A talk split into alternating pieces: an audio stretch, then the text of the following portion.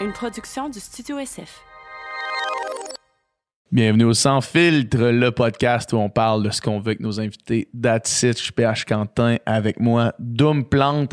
Un petit mot pour vous rappeler qu'après chaque podcast qu'on enregistre au Sans Filtre, on fait un après-show qui est disponible exclusivement sur notre Patreon. Donc, si vous avez aimé la conversation, que vous voulez nous entendre, Dom, moi, Nicole, parler plus longuement sur, euh, sur le podcast qu'on vient de tourner, donner nos impressions à chaud, euh, dirigez-vous vers la page Patreon qui est dans la description de ce podcast. Si, sinon, Dom, cette semaine? Cette semaine, on a reçu Maxence Parot, aussi connu sous le nom de Max Parot, qui est euh, un des meilleurs snowboarders au monde, qui est québécois, puis qui a une histoire vraiment extraordinaire, en fait, qui est devenu complètement obsédé par le snowboard, qui est rapidement devenu un des meilleurs au monde, et que euh, récemment, en fait, il a passé à travers une, expérience, euh, une épreuve très difficile qui était le cancer. Mais il s'en est remis, et quelques mois après sa rémission, il gagnait une médaille d'or au X Games. C'est absolument incroyable. C'est un gars super inspirant. C'est un gars, euh, c'est toujours vraiment inspirant, encore une fois, de rencontrer quelqu'un qui le meilleur ou un des meilleurs dans son domaine. C'était vraiment euh, un gros privilège de pouvoir s'entretenir avec lui. Ouais, puis c'est rare qu'on qu'on entend pardon Max en français au Québec. Euh, le, le snowboard, je pense que c'est encore un petit peu méconnu ici, Euh, mais à l'international, c'est une, une superstar. Puis on est vraiment, vraiment heureux qu'il nous ait donné son temps pour cette conversation-là. Euh, sinon, dans le fond, participez à la conversation, euh, écrivez dans les commentaires ce que vous avez pensé de notre euh, entretien avec Max, puis partagez le podcast, parlez-en à vos amis, laissez des thumbs up, abonnez-vous à nos chaînes. Vous connaissez le patati patata, c'est une expression qui existe? Oh ouais. Vous connaissez le patati patata. Good day, fait que bon podcast. Yeah, bonne écoute.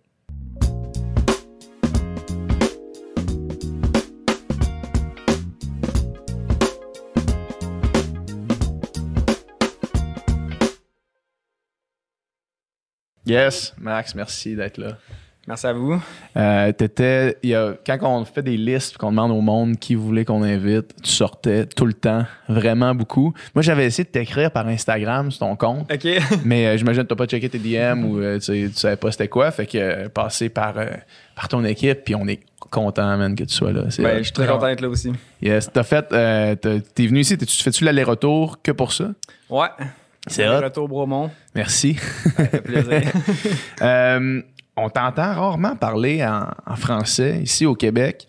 Puis euh, j'ai l'impression que, euh, un peu comme c'était le cas avec Georges Saint-Pierre, way back, j'ai l'impression que, que tu œuvres dans un sport qui est vraiment plus gros à l'étranger. Est-ce que je me trompe?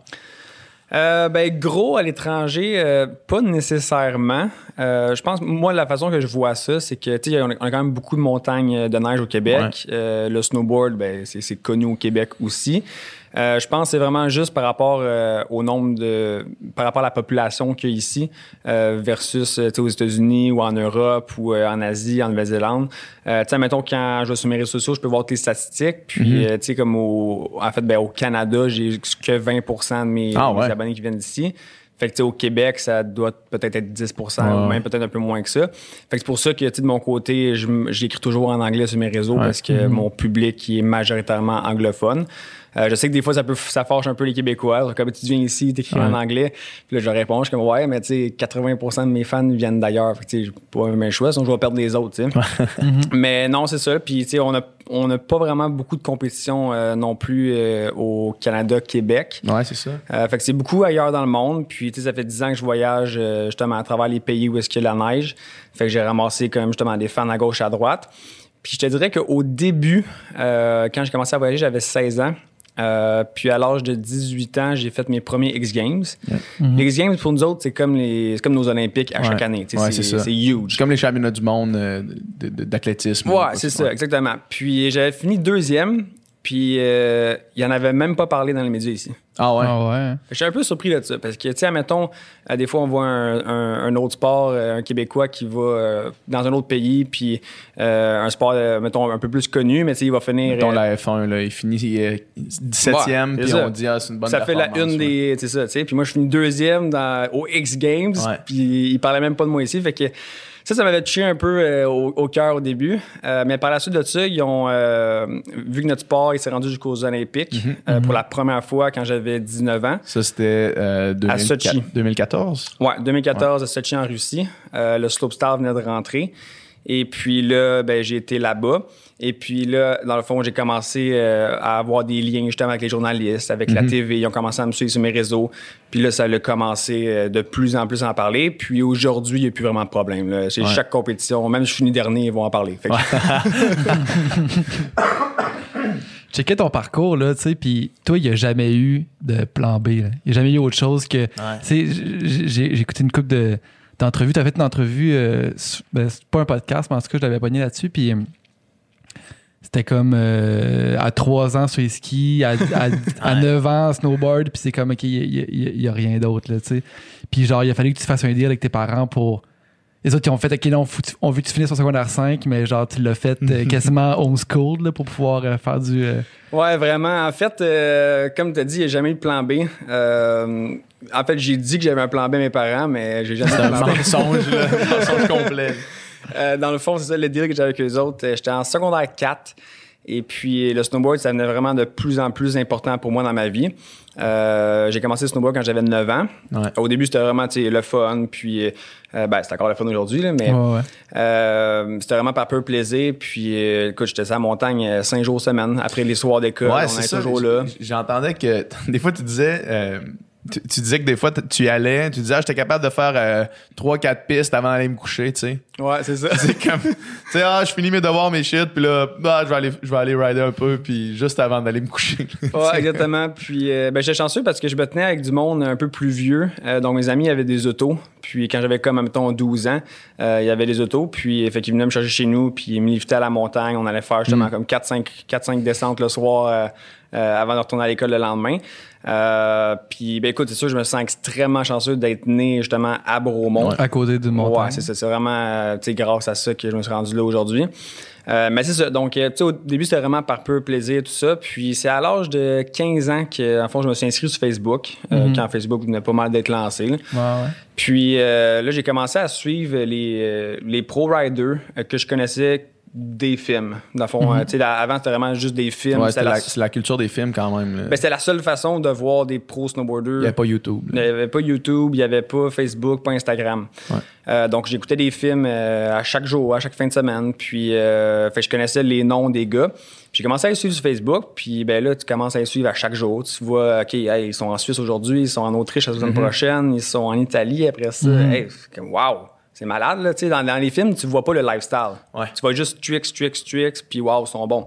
Mais là, tu commences à suivre le lifestyle, puis je te wow, OK, le snowboard pourrait m'amener un lifestyle de même, ça serait vraiment cool. Fait que c'est comme devenu un peu mon rêve tranquillement. Puis, euh, c'est ça, à l'âge de 16 ans, j'ai dit à mes parents, euh, après secondaire 5, moi, euh, j'arrête ça, puis je m'en vais faire du snowboard. Ils ont tombé de leur chaise, là, oublie ça. là. Probablement. En ce moment, même dans ma famille, euh, du côté de mon père, des parents, je suis encore le seul aujourd'hui de comme plusieurs générations qui n'a pas été à l'université. Ouais. mon- il, con- considère encore que t'es un échec. Là. Ouais, il a pas vraiment réussi, Max. On l'a échappé, celle-là. Fait que pour, mon, pour mes parents, en fait, c'était vraiment important, tu sais, l'école, puis Yeah. ils me poussaient beaucoup là-dedans. Fait que euh, ils ont vraiment tombé de leur chaise quand j'ai dit que moi, je voulais lâcher l'école, tu sais. Quel bum, celui-là, tu sais.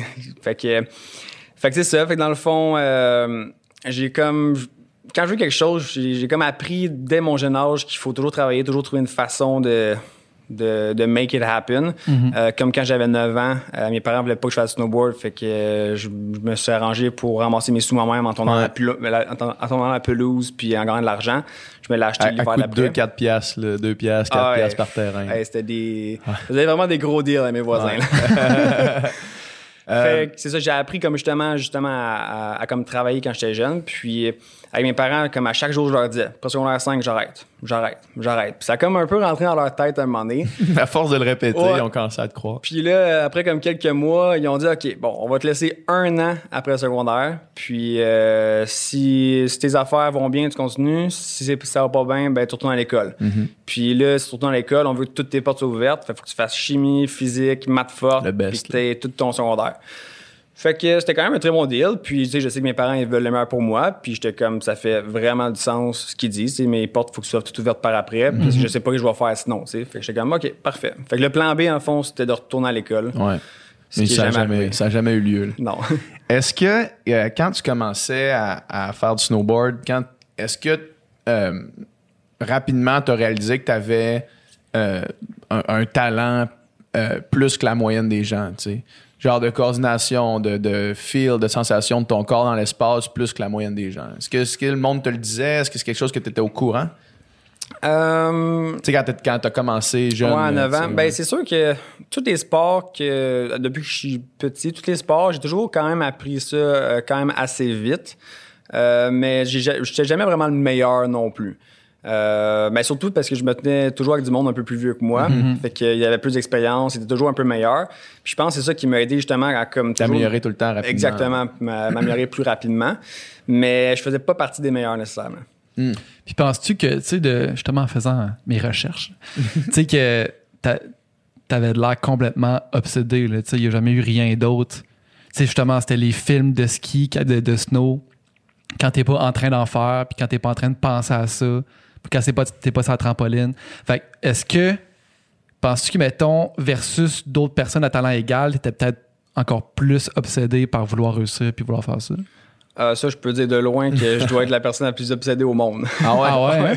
Quand je fais quelque chose, là, je pense juste à ça. Mais même, mettons, les, les- les- gars à ton calibre, tu dirais, mettons, humblement, qui n'ont pas la même éthique de travail que toi, mettons? Non. Shit. Shit. Ah non, écoute, euh, je me rappelle encore là, quand, quand j'allais justement au secondaire, là, je pensais juste au snowboard là, du matin jusqu'au soir. là, tout est- J'allais, j'allais travailler au golf euh, dans le temps, puis euh, il y avait un bord de trottoir qu'il fallait que je marche euh, à chaque fois que j'allais porter un kart, dans le fond. Puis euh, je regardais le trottoir à chaque fois, puis j'ima- j'imaginais que c'était un rail, puis là, je faisais des tricks en marchant dessus, puis euh, sur le bord des rues, n'importe où. Je trouvais toujours une façon de, de transformer dans ma tête des objets qui pouvaient m'aider à me rendre meilleur en snowboard ou à trouver des façons. Euh, tu sais, la trampoline l'été, je me construisais des, des, des rails pour l'été avec un skateboard avec des shoes dessus que je sautais pour me pratiquer. Euh, parce que c'est ça aussi qui est, qui est tricky. C'est au Québec, on a dans la neige euh, trois, Ah oui, Ouais. mois par année. Fait que, euh, tu sais, les, les autres snowboarders dans le monde, ils peuvent en faire euh, toute l'année. Puis moi, je peux juste en faire 3-4 mois. Fait qu'il fallait vraiment que, que je sois créatif. Que je sois créatif. puis je trouve des façons de m'améliorer plus vite. Puis, fait que c'est quoi les méthodes que tu as trouvées pour. J'imagine que des fois, tu allais carrément ailleurs là, pour en faire. là? Ben, c'est ça. J'ai commencé à voyager à l'âge de 16 ans. Euh, un petit peu au début, juste pour les compétitions. Puis à l'âge de 17 ans, euh, là, j'ai vraiment. Là, je voyageais partout dans le monde pour m'entraîner vraiment à l'année longue. J'allais en Nouvelle-Zélande l'été, l'Australie, Whistler sur les glaciers. Euh, fait qu'à partir de 17 ans, oui, j'ai commencé. euh, puis ça n'a jamais arrêté d'ici de- jusqu'à aujourd'hui. là. Puis sinon, là, il y a l'espèce de gros ballon, là, tu sautes là-dedans. là. Ouais, le airbag. Ouais, c'est ça, hein? L'espèce de gros Ouais. ballon. Ça, en fait, c'est vraiment génial parce que euh, c'est. Justement, comme je disais, avant, il fallait toujours j'aille en Nouvelle-Zélande ou en Australie l'été, puis je passais comme trois mois là-bas. Euh, moi, je suis un gars de, de famille un peu. Euh, j'aime mes amis, j'aime ma famille, j'aime passer du temps euh, de où est-ce que, où est-ce que je viens. Puis partir trois mois en voyage, je trouve ça tough. Euh, Ouais, ouais. Je le faisais dans, les débuts parce que justement, tu sais, j'avais pas beaucoup d'argent non plus, fait que faut que tu restes là-bas. euh, Ouais, pour optimiser ça le plus possible parce que faire beaucoup de voyagements, ça coûte cher. Euh, mais aujourd'hui, tu sais, je commençais, je commençais de plus en plus à trouver ça tough. Puis euh, là, dans le fond, je pense que ça fait à peu près quatre ans là, de ça. Mon coach de, de, snowboard, il, me disait, il y a un airbag au Japon, là, puis ça a l'air vraiment nice. Euh, T'as tenté d'essayer ça avec moi? Je dis, OK, on va aller là. Fait qu'on s'en va au Japon, deux semaines de temps. Puis on a fait du airbag là-bas, dans le fond. Fait que c'est vraiment un, un plastique. euh, ben, c'est comme, plein de filaments de plastique que tu glisses dessus avec ton snowboard. Tu as des sprinklers qui mettent de l'eau dessus pour, euh, pour, dans le fond, s'assurer que ça glisse bien, OK. que ça colle pas. Puis euh, c'est vraiment un, un jump de snowboard avec un airbag pas, pas plat, mais bien en, comme en 45 degrés. Incliné. Fait que tu peux vraiment comme atterrir. Puis si t'es vraiment bon, tu peux même ride out. Fait que c'est pas comme t'atterris, tu tombes. Tu peux le là. Ouais, tu peux vraiment lander puis continuer, puis après ça, tu te mets sur le dos. C'est pas comme les, les jumps, là. Des fois, euh, il y avait ça à- à- au relais à Québec, là, au lac Beauport. C'est comme un jump, tu tombes dans une piscine. Ouais, ben ça, il y, a- peux- ouais, il y a ça encore. Ça, c'est plus pour les, euh, les, les skieurs, ça va bien. Mais en snowboard, notre plateforme, euh, ben, tu sais, le- la planche est tellement large Ouais. que ça cogne vraiment, tu sais. Ok, Ah ouais, c'est hein. ça, c'est ça. C'est dangereux pour les genoux un peu. Ouais, ouais. Même s'ils mettent des bulles dans l'eau, ça fait pas grand, Ouais. grande différence. Fait que le, le airbag, ça, c'est vraiment nice parce que tu peux vraiment lander. Euh, puis, euh, Toi, au niveau de la sensation, c'est pas tellement différent que, que la neige, finalement. ben, c'est quand même différent. Puis, euh, c'est certain que tu peux pas carver beaucoup Ouais, le plastique parce que sinon tu glisses.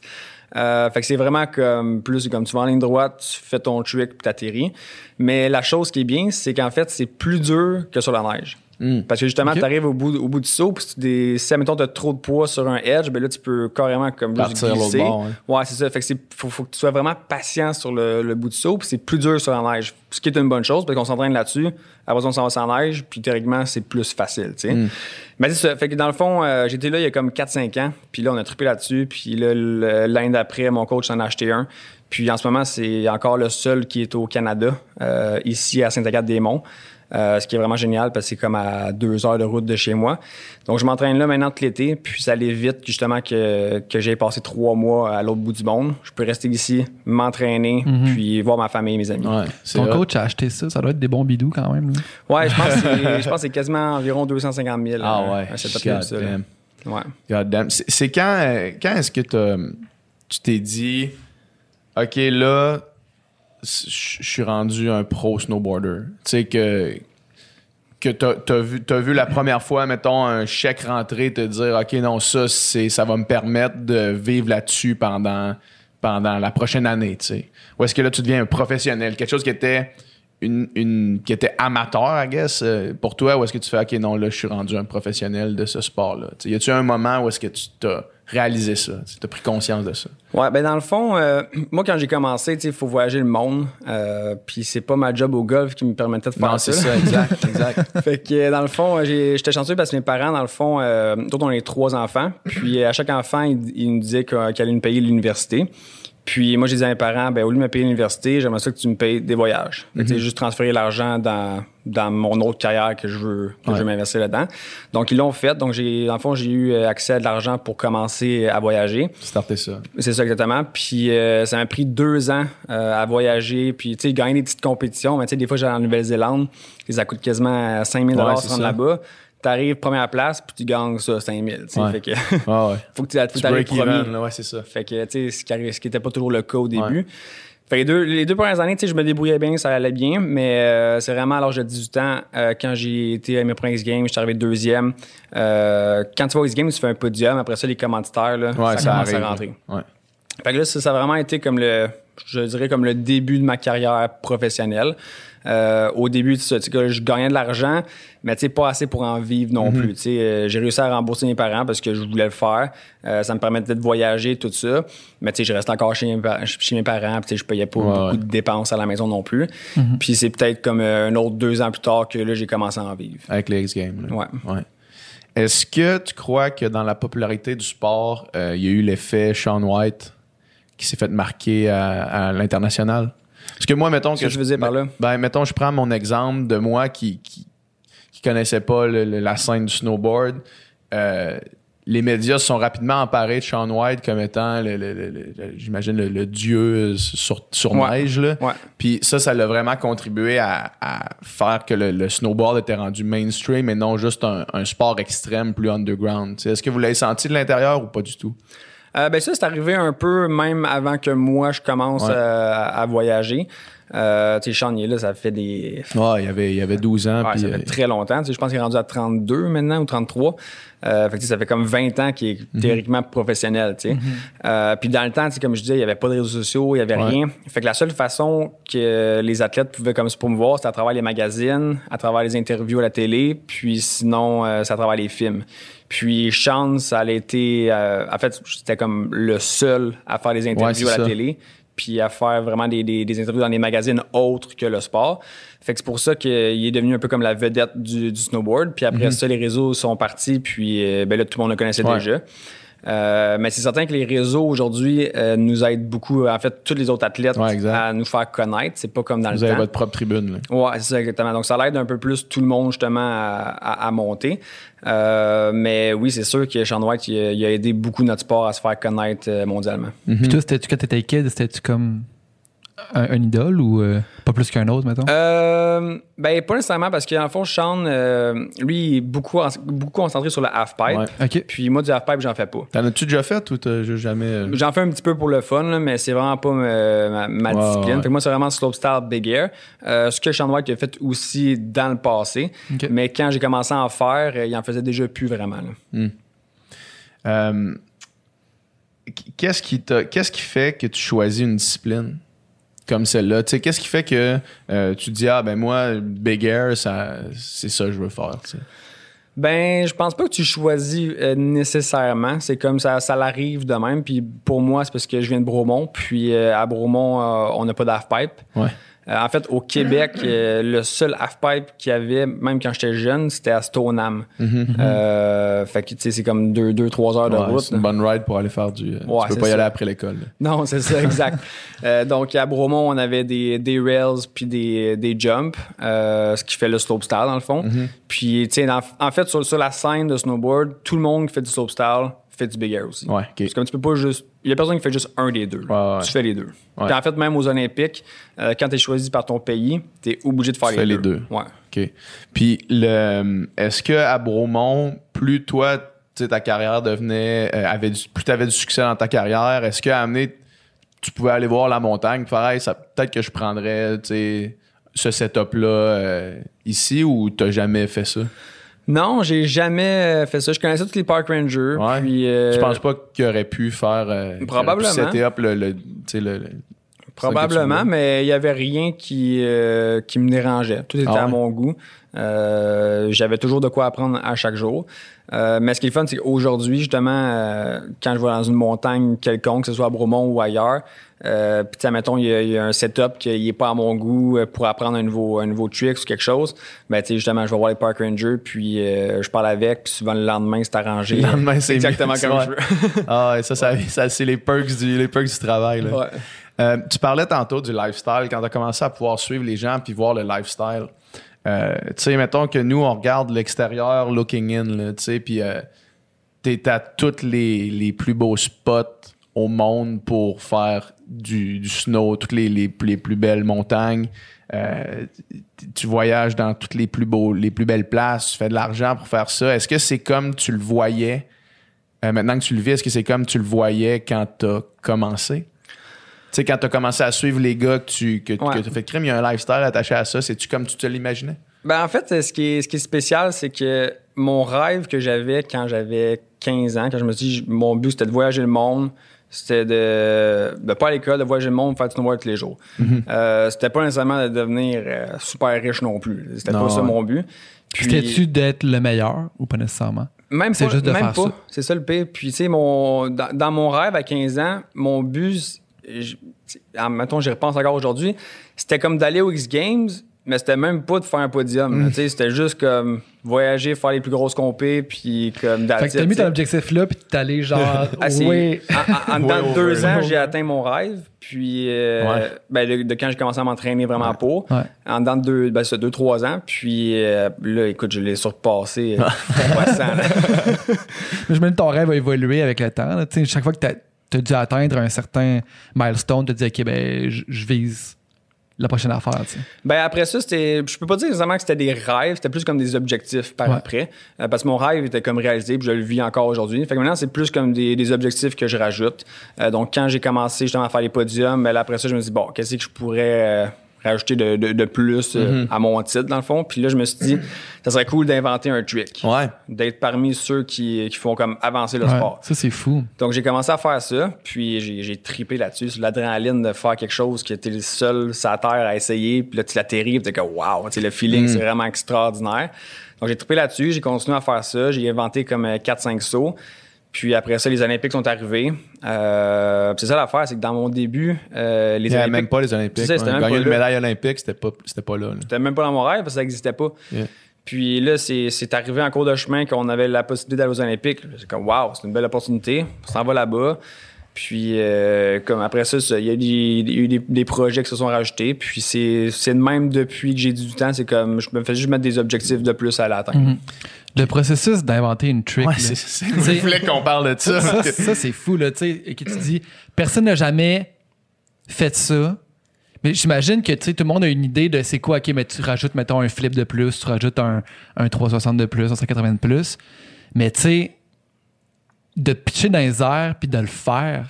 C'est une autre affaire, Juste à essayer des tricks de même, t'as dû te planter, man, des centaines de fois. là. Ben, tu sais, c'est sûr que, comme tu dis, si c'est un 180 plus ou un flip de plus, tu peux Ouais. pas réinventer la roue, tu sais. Fait que, Ouais. on sait tout un peu c'est quoi les, les tricks à faire ouais, qui ça. sont pas faits encore. Potentiellement possible, mais que personne ne l'a jamais. C'est ça, exactement. Faut juste que, que tu aies les, les, les couilles assez grosses pour aller l'essayer.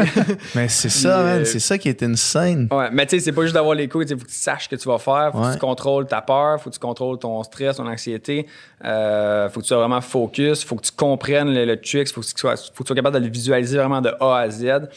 Euh, puis en fait, de ma part, dans les, dans les premiers sauts que j'ai inventés, je les ai toutes pas mal atterris en dedans de un ou deux coups. Ah, Ah, ouais. ouais. juste parce que je le visualisais pendant des mois avant. Puis c'était tellement clair dans ma tête que c'était comme si je l'avais fait déjà mille fois. OK. Puis, euh, C'est fou. puis ça, en fait, j'ai un, psychologue sportif que euh, j'étais avec depuis comme euh, 4-5 ans.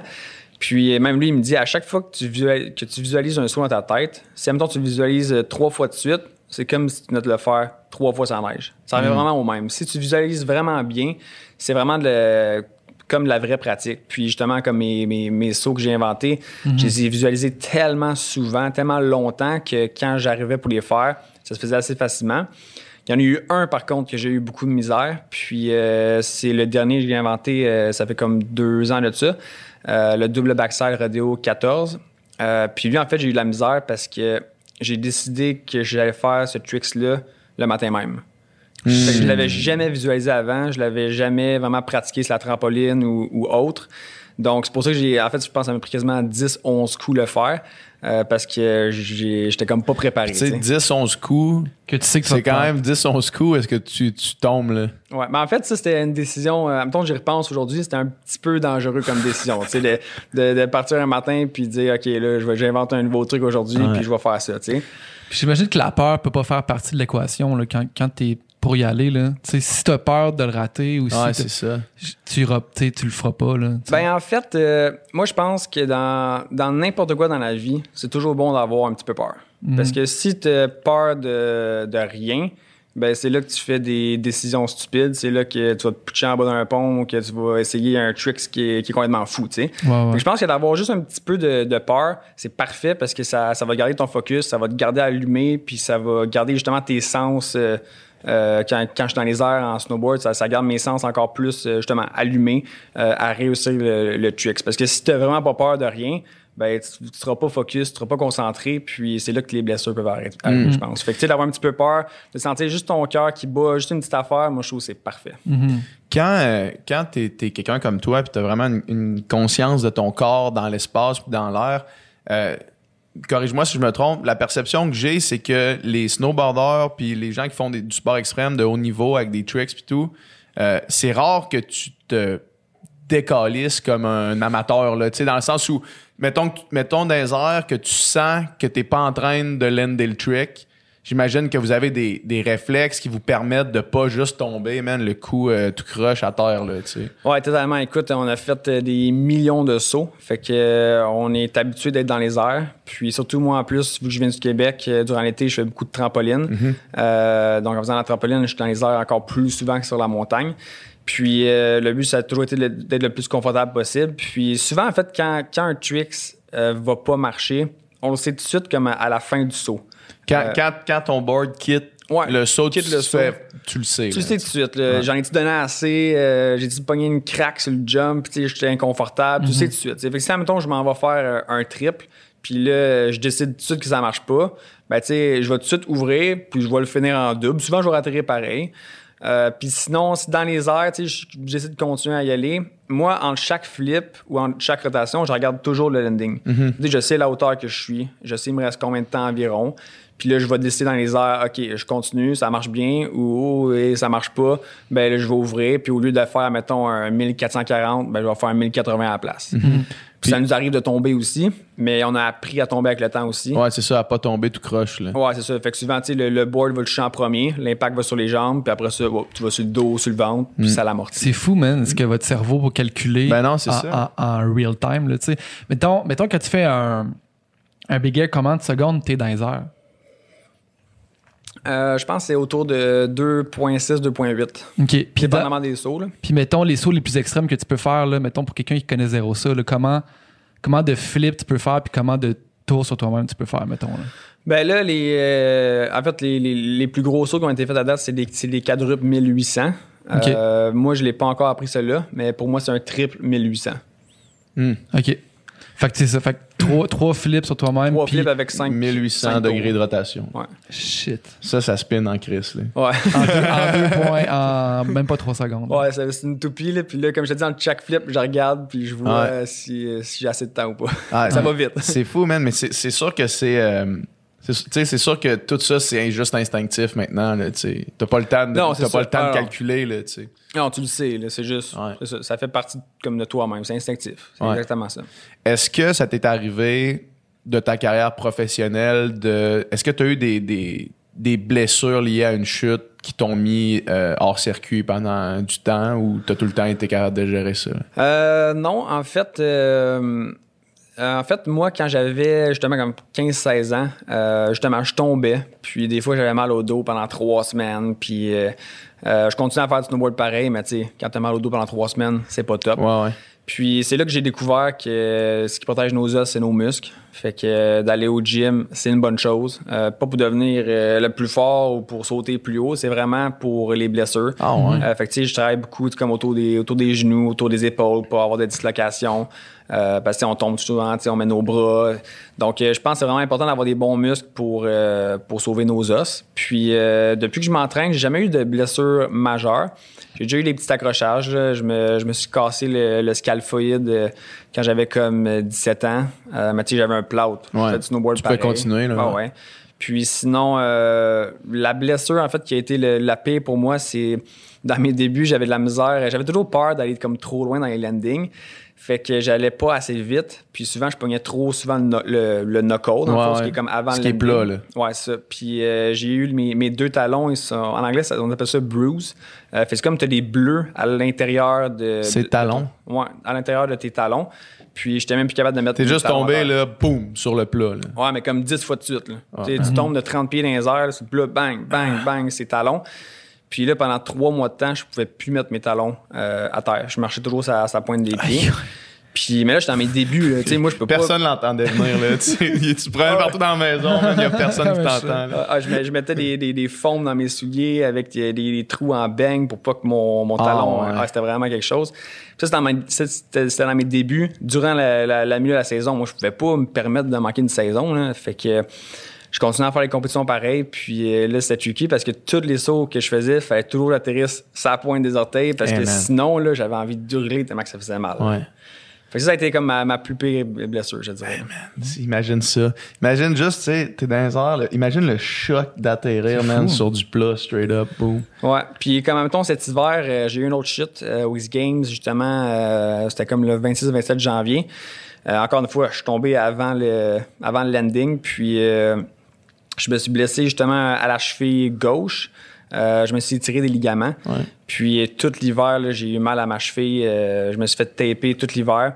Mais en fait, quand, quand j'ai un problème, euh, tu sais, quand tu es dans le milieu de ta saison, là, c'est comme, faut que tu trouves un moyen de la finir, Tu, la tu saison. mets ça puis- dans le, dans le tiroir, puis tu dis, je vais m'en occuper après. ben, c'est ça, exactement. On n'a pas le choix. Puis, euh, puis comme là, aujourd'hui, là, ça va super bien. J'ai plus de problème. Mais tu sais, tout le reste de la saison, là, j'avais un physio qui me tapait ça à chaque Ouais. jour. Puis euh, on a réussi à passer la la saison. J'ai réussi à gagner d'autres compétitions. Ça a Mm. bien été. Mais c'est sûr que, tu sais, on, on a quand même des blessures de temps en temps. Ça Ouais. fait, c'est quand même un sport extrême. Ouais, ouais, Ça exact, c'est ça. Ça s'appelle sport extrême pour une raison. Un sport extrême. Euh, combien combien d'heures tu t'entraînes par jour, par semaine? Euh, ben, ça ça, ressemble à quoi, tu sais? Ça, c'est une question que je me fais souvent poser, puis je, je sais comme pas nécessairement comment répondre. En fait, euh, euh, ça dépend surtout de la météo. Euh, parce que quand je vais m'entraîner à Sénégal, s'il pleut, ben je vais pas. Puis ça dépend de la météo, mais si j'essaie d'y aller comme environ trois fois semaine. Euh, puis sinon, d'aller au gym trois fois semaine aussi. C'est pas mal ça que ça se passe. Mais tu sais, à travers ça, je suis un en fait, je suis une personne qui aime ça faire beaucoup de sport. Ouais. Euh, fait que je joue beaucoup au tennis. Euh, je fais du vélo montagne avec mon chien. Fait que je monte Beaumont euh, deux fois semaine aussi. J'ai vu une vidéo euh, où tu descendais, là, genre, tu sais, j'imagine que tu as toujours eu l'appel de l'adrénaline. Parce que je voyais la vidéo que tu as partagée sur ton Instagram de toi qui descends, une- euh, tu fais du vélo de montagne dans une, dans trail, là, mais comme ça va fucking vite, puis ça a l'air crissement dangereux. Là. Genre d'affaire que moi je serais ces deux breaks, man, tout le temps. Tu sais, tout est là, tu descends ça. T'as-tu tout le temps eu ça? Euh, ouais, moi, en fait, tous les sports qui me donnent euh, un boost d'adrénaline, j'adore ça. Tu sais, Comme je suis allé faire du rafting la semaine passée à Rivière-Rouge, puis j'ai trippé, c'était la première fois. Euh, tu arrives dans les rapides, dans les chips, c'est comme, wow, c'est cool. Euh, le vélo montagne m'a fait. Tu sais, Il y a même des pistes avec des, avec des petits sauts, des comme euh, 10-20 pieds, puis je m'enligne là-dessus, puis je saute, puis c'est, c'est, Clairement, fun. une parenthèse, toutes ces affaires-là, les trucs qui descendent puis qui vont vite.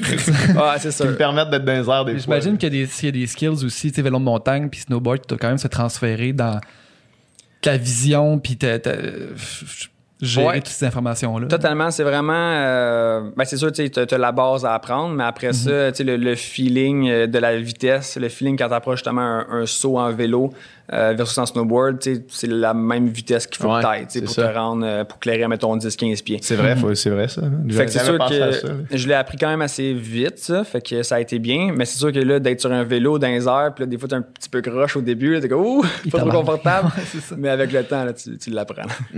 Y a-tu. Tu sais, mettons, tantôt on parlait des, des tricks, là. euh, tu sais, toujours inventer de nouvelles tricks puis repousser le sport. À un moment donné, tu penses forcément il va y avoir une limite à ça? Ah non. Non? Il va toujours avoir des nouveaux tricks plus extrêmes. Ah, euh, écoute, euh, j'ai une liste dans ma tête de choses qui, Ah ouais? que je peux continuer à faire. Ah ouais. Ah ouais. Fait que c'est pas fini, là. Non, non, non. Puis toi, mettons, là, pour, mettons qu'on qu'on parle de, de la suite des choses, là, toi, est-ce que tu prévois encore faire ça longtemps? C'est quoi, quoi tes plans? Mais premièrement, pour revenir à, à- à l'autre euh, question, euh, c'est jamais. On dirait que souvent que c'est fini quand c'est des choses qui sont inatteignables pour nous autres. Ouais. Mais tu sais, plus que tu t'entraînes, plus que tu deviens meilleur dans ce que tu fais, plus que l'inatteignable, des fois, devient Ah, euh, finalement, euh, on pourrait peut-être faire ça, tu sais. Fait que euh, c'est c'est- ça, c'est comme dans n'importe quelle facette dans la vie. Chaque fois que tu deviens meilleur à quelque chose, ben il y a toujours des portes qui s'ouvrent. Puis c'est le même que le snowboard, c'est euh, c'est la même affaire. Dans le fond, euh, chaque trick qu'on fait, au début, euh, il y a, en même temps, on retourne il y a 20 ans en arrière. Les sauts étaient de la même grandeur qu'aujourd'hui. Les sauts sont pas plus gros. Ouais, c'est ça. Puis il y a 20 ans, des doubles, ça n'existait même pas. Là, on a rendu qu'on fait. Ouais. des quadruples euh, 1800. Puis euh, je te dis qu'on peut en Les faire gars de plus. l'époque doivent vous checker aller puis faire. Ça a pas- tu sais, les- ceux qui faisaient ça dans le temps, là, doivent vous checker aller puis faire ça a pas de bon sens. là. Ah non, écoute, le sport, il a évolué. Là, ça, c'est, c'est vraiment fou. Là. En si peu de temps, là, c'est, c'est vraiment quelque chose. Fait que tu penses que ça va continuer encore. Là, euh, il va y avoir des, des, des 5 puis des. Ben là, des, des, des ceintures, ça, ça commence à être... euh, ben, c'est- Parce que, tu sais, c'est qu'une rotation complète, c'est quand même beaucoup à ajouter. Ouais, c'est c'est énorme. sais, il faut que tu rajoutes 20 Ouais, c'est ça. Il faut que tu squeezes 20% dans le même temps. Là, Dans tu sais. trois secondes. Ouais, c'est débile. Ouais, non, c'est, ben, sûr que quelqu'un va le faire. Ça, c'est sûr et certain d'ici quelques années. Euh, probablement, en fait, pas moi. C'est même pas mon but de me rendre là. Pas encore. Peut-être euh, que la porte va s'ouvrir un Ah pas de suite. Euh, mais tu sais, il y a- il y, a plein d'autres façons de progresser le sport, que ce soit un nouveau grab ou, euh, ou juste être créatif avec, avec d'autres manœuvres. Tu sais, comme justement, il y a trois ans, quand j'ai fait mon dernier trick que j'ai inventé, c'était un double que j'ai rajouté euh, un 360 dedans, mais que personne n'avait jamais fait dans l'histoire. OK. Fait que euh, dans les doubles, il y a encore des choses à, à aller pousser les, les portes, dans les triples aussi. Euh, fait que tu sais, il n'y a pas juste comme racheter des flips, des flips. Tu sais, il y a aussi d'autres avenues. Puis j'essaie de me concentrer un peu plus là-dedans parce que je trouve justement, tu sais, on a tellement comme focusé sur apprendre les triples, et puis là, on est rendu dans les quadruples, mais on saute des étapes un peu. Là. Fait que moi, j'essaie de comme revenir en arrière puis d'aller pousser un peu plus les autres. Hmm. C'est malade. Puis pour, euh, pour faire suite à l'autre question, de dire, toi, combien de temps tu te vois faire ça encore? Euh, Est-ce que tu sens que le, le- la- les capacités physiques pourraient être limitées éventuellement? Tu sais, avec l'âge et tout, hmm, pas de suite, là, mais est-ce que tu sens que c'est une possibilité? Euh, pas du tout. Ouais. Euh, écoute, mon corps en ce moment, je suis, à chaque année, je me sens plus fort. Mm. Fait que euh, en ce moment, je suis encore plus fort que j'étais les autres années d'avant. Euh, donc euh, pour ça, je pense pas que c'est un problème. Même Sean White, il est comme 32-33, puis euh, je pense même son but c'est d'aller faire les prochains Jeux olympiques. Mm-hmm. Puis, Puis es-tu plus fort que jamais été, mettons? Ou c'est encore le meilleur half-pipe. là. Ah ouais, Euh, ok. de loin. Fait que, euh, Lui, son, euh, son Redemption Arc, là, qui est avec des, Olym- des, des Olympiques, là, j'écoutais l'Olympic Channel, là, puis il y a comme euh, à Rio, euh, pas, pas à Rio, à, à- Sochi en, Corée. Corée, ouais. En Corée, il, il, a comme, euh, il est comme revenu là, au top, là, Ouais. après avoir euh, un peu disparu. C'est encore le meilleur. Ouais, c'est sais. ça. C'est une Ouais. scène. Ouais, ben, c'est parce qu'à Sochi, je pense qu'il avait fini comme quatrième. Ouais, ça avait ça. moins bien été. Quatrième aux Olympiques. Man, c'est contre-performance complète. Ah. Non, mais on veut tout gagner. C'est, ça qu'on clair, c'est vise. Euh, mais c'est ça, pour répondre à ta question, euh, mon but euh, ça en vient de plus en plus défini, mais il est pas encore. C'est encore flou dans ma tête. Euh, en fait, depuis que j'ai comme 18 ans, c'est comme je continue, puis c'est comme année après année. Jamais je focus trop loin en avant. Mhm. Euh, mais tu sais, j'ai- admettons, mon idée floue en ce moment, c'est euh, de continuer à faire la compétition, c'est sûr. Euh, D'aller au prochain Jeux olympiques dans deux hivers. Ils sont où, euh, sont, non? Ça va être en Chine. à À Beijing Beijing. encore, hein, c'est Ouais. ça? Ah. Puis, euh, dans le fond, après ça, ça serait peut-être de faire comme un ou deux ans encore de compétition de jeux X Games. Puis, euh, tu sais, mettons, vers, là, là, je viens d'avoir 26. Vers, mettons, 20, 29, euh, je pense comme arrêter la compétition pour de bon. Euh, J'aime encore ça compétitionner, mais ça fait quand même déjà 10 ans que je fais ça. Donc, euh, juste pousser un peu, un, un peu plus encore. Puis, euh, les Olympiques, ben, j'ai pas encore gagné ma médaille d'or. Fait que c'est sûr que c'est comme un, un de mes buts, c'est sûr. Euh, mais continuer à faire la compétition. Euh, puis après ça, je me transférais peut-être dans le filming un peu plus. Ouais. Euh, Parce qu'il y a aussi, comme tout cet aspect-là, notre sport, il y a du monde qui font, font vraiment leur carrière juste en faisant du film, puis vraiment sans ça. compétition. Donc, j'ai commencé à faire du backcountry il y a deux ans. Puis euh, là, j'essaie de comme, m'introduire de plus en plus. Fait que je monte là-bas avec mon skidoo euh, chaque hiver, avec mon pick-up, mon skidoo, puis je laisse mon pick-up là-bas tout l'hiver. Puis euh, entre, les voyages, quand il y a de la neige, je m'en vais là-bas, je fais du backcountry. Puis euh, je filme pas encore, fait que je fais vraiment juste comme T'es-tu tout seul quand tu vas là ou tu vas avec du monde? là? Non, tu peux pas aller là-bas Ouais, seul, c'est dangereux. sinon, tu tombes, t'es mort. Là. Ouais, c'est ça. Explique-moi donc, euh, Ouais. explique-moi donc pour un, un non-initié comme moi, c'est quoi du back euh, Ouais, donc euh, du backcountry, dans le fond, c'est euh, c'est en dehors des pistes de ski, euh, dans les montagnes. On monte C'est en- souvent les vidéos que tu vois. Ouais, c'est ça, là. Ouais, Tu regardes dans le milieu de nulle part, là, puis tu te dis. euh, Mieux de nulle part, on monte là avec nos skidoo, puis euh, là, quand, tu sais, c'est comme des panoplies de, de montagnes à l'infini. Puis là, tu te regardes, puis là, t'es comme, ah, moi, j'irai descendre là. Fait que tu montes en skidoo, puis là, C'est où, avec un ami. spots-là? Euh, moi, je fais beaucoup de ça à, à Whistler. Donc, euh, alentour de Whistler, il y a plein de montagnes. Puis qu'on se promène là-dedans. Puis sinon, il y en a d'autres qui, euh, qui vont en hélicoptère aussi. Ouais. Euh, J'ai fait ça aussi. Ça, c'est un peu plus euh, dispendieux, mais c'est le fun. Mais ça doit être, ça doit être débile mental. Ah, tu te fais dropper là, puis là, c'est- comme, OK, descendez. puis Ah ouais, c'est très, très, très hot. Fait que ça, c'est le backcountry. Puis dans le fond, là, on va construire des sauts, puis ou des drops, puis là, on fait des tricks. En fait, tous les tricks que je fais en compétition ou dans les parcs à neige, on transfère ça dans des aspects naturels. Ça, Euh, ça donne des shots de Ouais, fou. c'est ça exactement. Puis euh, là, tu fais des vidéos avec ça, tu mets ça sur YouTube ou tu Ouais. fais des films. Euh, puis ça, c'est comme un autre, euh, justement, carrière. Fait que mon but, c'est comme de m'initier en ce moment. Puis dans comme 3-4 ans, quand je finis de faire la compétition, ben je vais transférer là-dedans. puis je vais être déjà prêt à comme partir des projets. Je ferai peut-être ça pour comme 2-3 ans. Puis après de ça, je pense que je vais mettre... euh, peut-être la clé là-dedans. Puis euh, avoir une vie au Québec, c'est vraiment quelque chose que j'ai euh, que j'ai très hâte euh, d'avoir. Une vie Euh, normale. Ouais, une vie normale, ça, je veux dire. Tu sais, Ok. le- tu sais, voyager le monde, je vais faire ça toute ma vie, c'est sûr. Euh, mais tu sais, voyager autant que je fais, puis euh, c'est quand même, euh, ça prend beaucoup d'énergie. Tu sais, faut que je m'entraîne à l'année longue. euh, donc, c'est sûr que, tu sais, d'av- d'avoir un peu plus de stabilité, c'est quelque chose qui m'intéresse un jour. Pas tout de suite, euh, mais un jour. Donc, donc j'envisage ça comme dans, dans ma- dans mon début de trentaine, de comme, commencer à ralentir les choses. C'est pour ça, justement, que j'ai commencé tranquillement comme à, à m'ouvrir des, des portes pour après. J'ai- pas envie d'arrêter le snowboard, puis du jour au lendemain, de faire, hey, qu'est-ce que je fais, là? Sais? Ouais, c'est ça. Fuck, j'ai rien. Puis. Ouais, c'est ça. Fait que je veux, je veux tout de suite commencer à comme préparer mon après-carrière, dans le fond. Puis j'ai toujours eu un peu le- l'entrepreneur en dedans de moi. Euh, premièrement, ma carrière, j'ai toujours géré de, de A à Z. Euh, C'est une, c'est- c'est une carrière d'entrepreneur. Ouais, tu sais, c'est moi qui engage mes coachs, c'est moi qui décide euh, quel compé que je fais, c'est moi qui book mes avions, c'est moi qui book toutes mes affaires. Euh, donc, j'ai- c'est vraiment quelque chose qui, qui, qui m'allume, gérer. C'est drôle Puis- ça parce que j'ai l'impression. Excuse, je te coupe, mais juste pour là-dessus, J'ai vraiment l'impression que c'est quelque chose qui est propre. Tu sais, juste comment que, mettons, t'as commencé, ça avait l'air très autodidacte, là. Dès que je regarde des vidéos, puis je vais au parc, puis j'essaie des affaires, puis, puis je pense que j'avais vu, c'était même toi qui avais écrit au- à ton coach, tu sais, pour, euh, hey, j'ai vu que t'avais coaché un tel, je veux-tu me coacher, nanana, tu sais, fait que, tu sais, nous qui a fait du sport, mais qui a fait de la natation, c'est comme euh, tu rentres dans un club, puis toutes les décisions sont prises pour toi, puis c'est pas toi qui book tes billets d'avion, puis c'est pas Non. toi qui book tes compétitions, puis fait que c'est vraiment, vraiment spécial. On dirait que y a-tu de plus en plus une structure, un, un genre de cadre pour les jeunes, ou c'est encore un peu freestyle là même?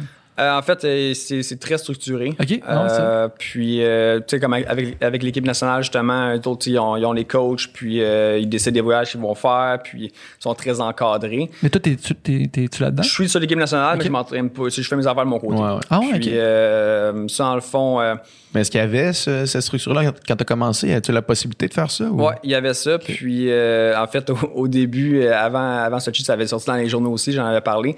Euh, mais justement, l'équipe nationale, comme m'obligeait à m'entraîner avec eux autres, euh, ils m'obligeaient de suivre leur structure. Puis là, moi, j'étais comme, non, non, ça, ça marche pas. Là. Moi, je fais mes affaires, puis mes affaires, tu sais, ça, ça va bien jusqu'à date. Ouais, Puis ouais. moi, moi, je suis mon propre boss, tu sais. Euh, puis, fait que j'avais quitté l'équipe nationale à cause de ça. Puis là, finalement, je m'étais qualifié pour les Olympiques. Puis là, finalement, je suis revenu. Puis là, là on, on est en super bon terme. Il n'y a pas de problème, mais je fais mes affaires de mon côté. Puis euh, moi, ça marche super bien de même. Puis euh, on dirait que dans, quand, quand tu as une passion, d'a- d'avoir quelqu'un au-dessus de toi là, comme, qui te dit quoi faire, euh, ça, ça l'enlève la passion, ça enlève le fun un peu. Puis, euh, ben, tu sais, j'ai quand même mes coachs que, ben, que j'engage moi-même, mais c'est moi qui ai décidé de les engager. tu sais. Puis le, le fait que ça vienne de moi-même, ils sont quand même au-dessus de moi, puis ils me dirigent quand même. Mais, mais c'est comme c'est ma décision. Fait que comme qui me dit de faire n'importe quoi, je suis comme OK. Genre, tu sais, Le fait qu'il J'ai soit là, c'est un 100% résultat de ta décision à toi. Exactement. ouais. Donc, tu sais, je les écoute, puis j'ai du fun à les, à les écouter. Mais, mais de, de me faire, euh, de, de me faire, dans le fond, dire quoi faire par quelqu'un que j'ai pas décidé nécessairement de travailler avec, euh, ben, pour moi, ça, ça marchait pas dans ma tête. C'est, fou, on a, euh, tu sais, on avait reçu euh, Félix Auger Aliassim. Puis lui, tu sais, lui aussi, il fait ça dans le fond, il est son propre boss, il engage ses coachs, c'est lui qui engage toute son équipe, tu sais. Puis j'ai l'impression qu'il y a une réelle réflexion à avoir sur les, les sports encadrés, où est-ce que tu as l'impression que, que tu dois faire ça, tu sais. La décision te revient pas à toi, là. Puis là, c'est sûr que tu perds le plaisir de le faire si c'est pas toi qui décides de le faire. Puis c'est sûr que tu peux, tu sais, moi, mettons, je, je- je repense à mes années que je m'entraînais, puis le pourquoi que je faisais certaines affaires, j'en avais aucune idée. Ouais. Mon coach me disait fais ci, fais ça. Mais si t'as pas. Si tu sais pas c'est quoi l'objectif, tu sais pas pourquoi tu fais ça, puis qu'est-ce que ça va t'apporter, tu le fais pas avec la même rigueur, puis la même passion, tu sais. Sûr que c'est ça, tu sais. Toi, c'est tout le temps été.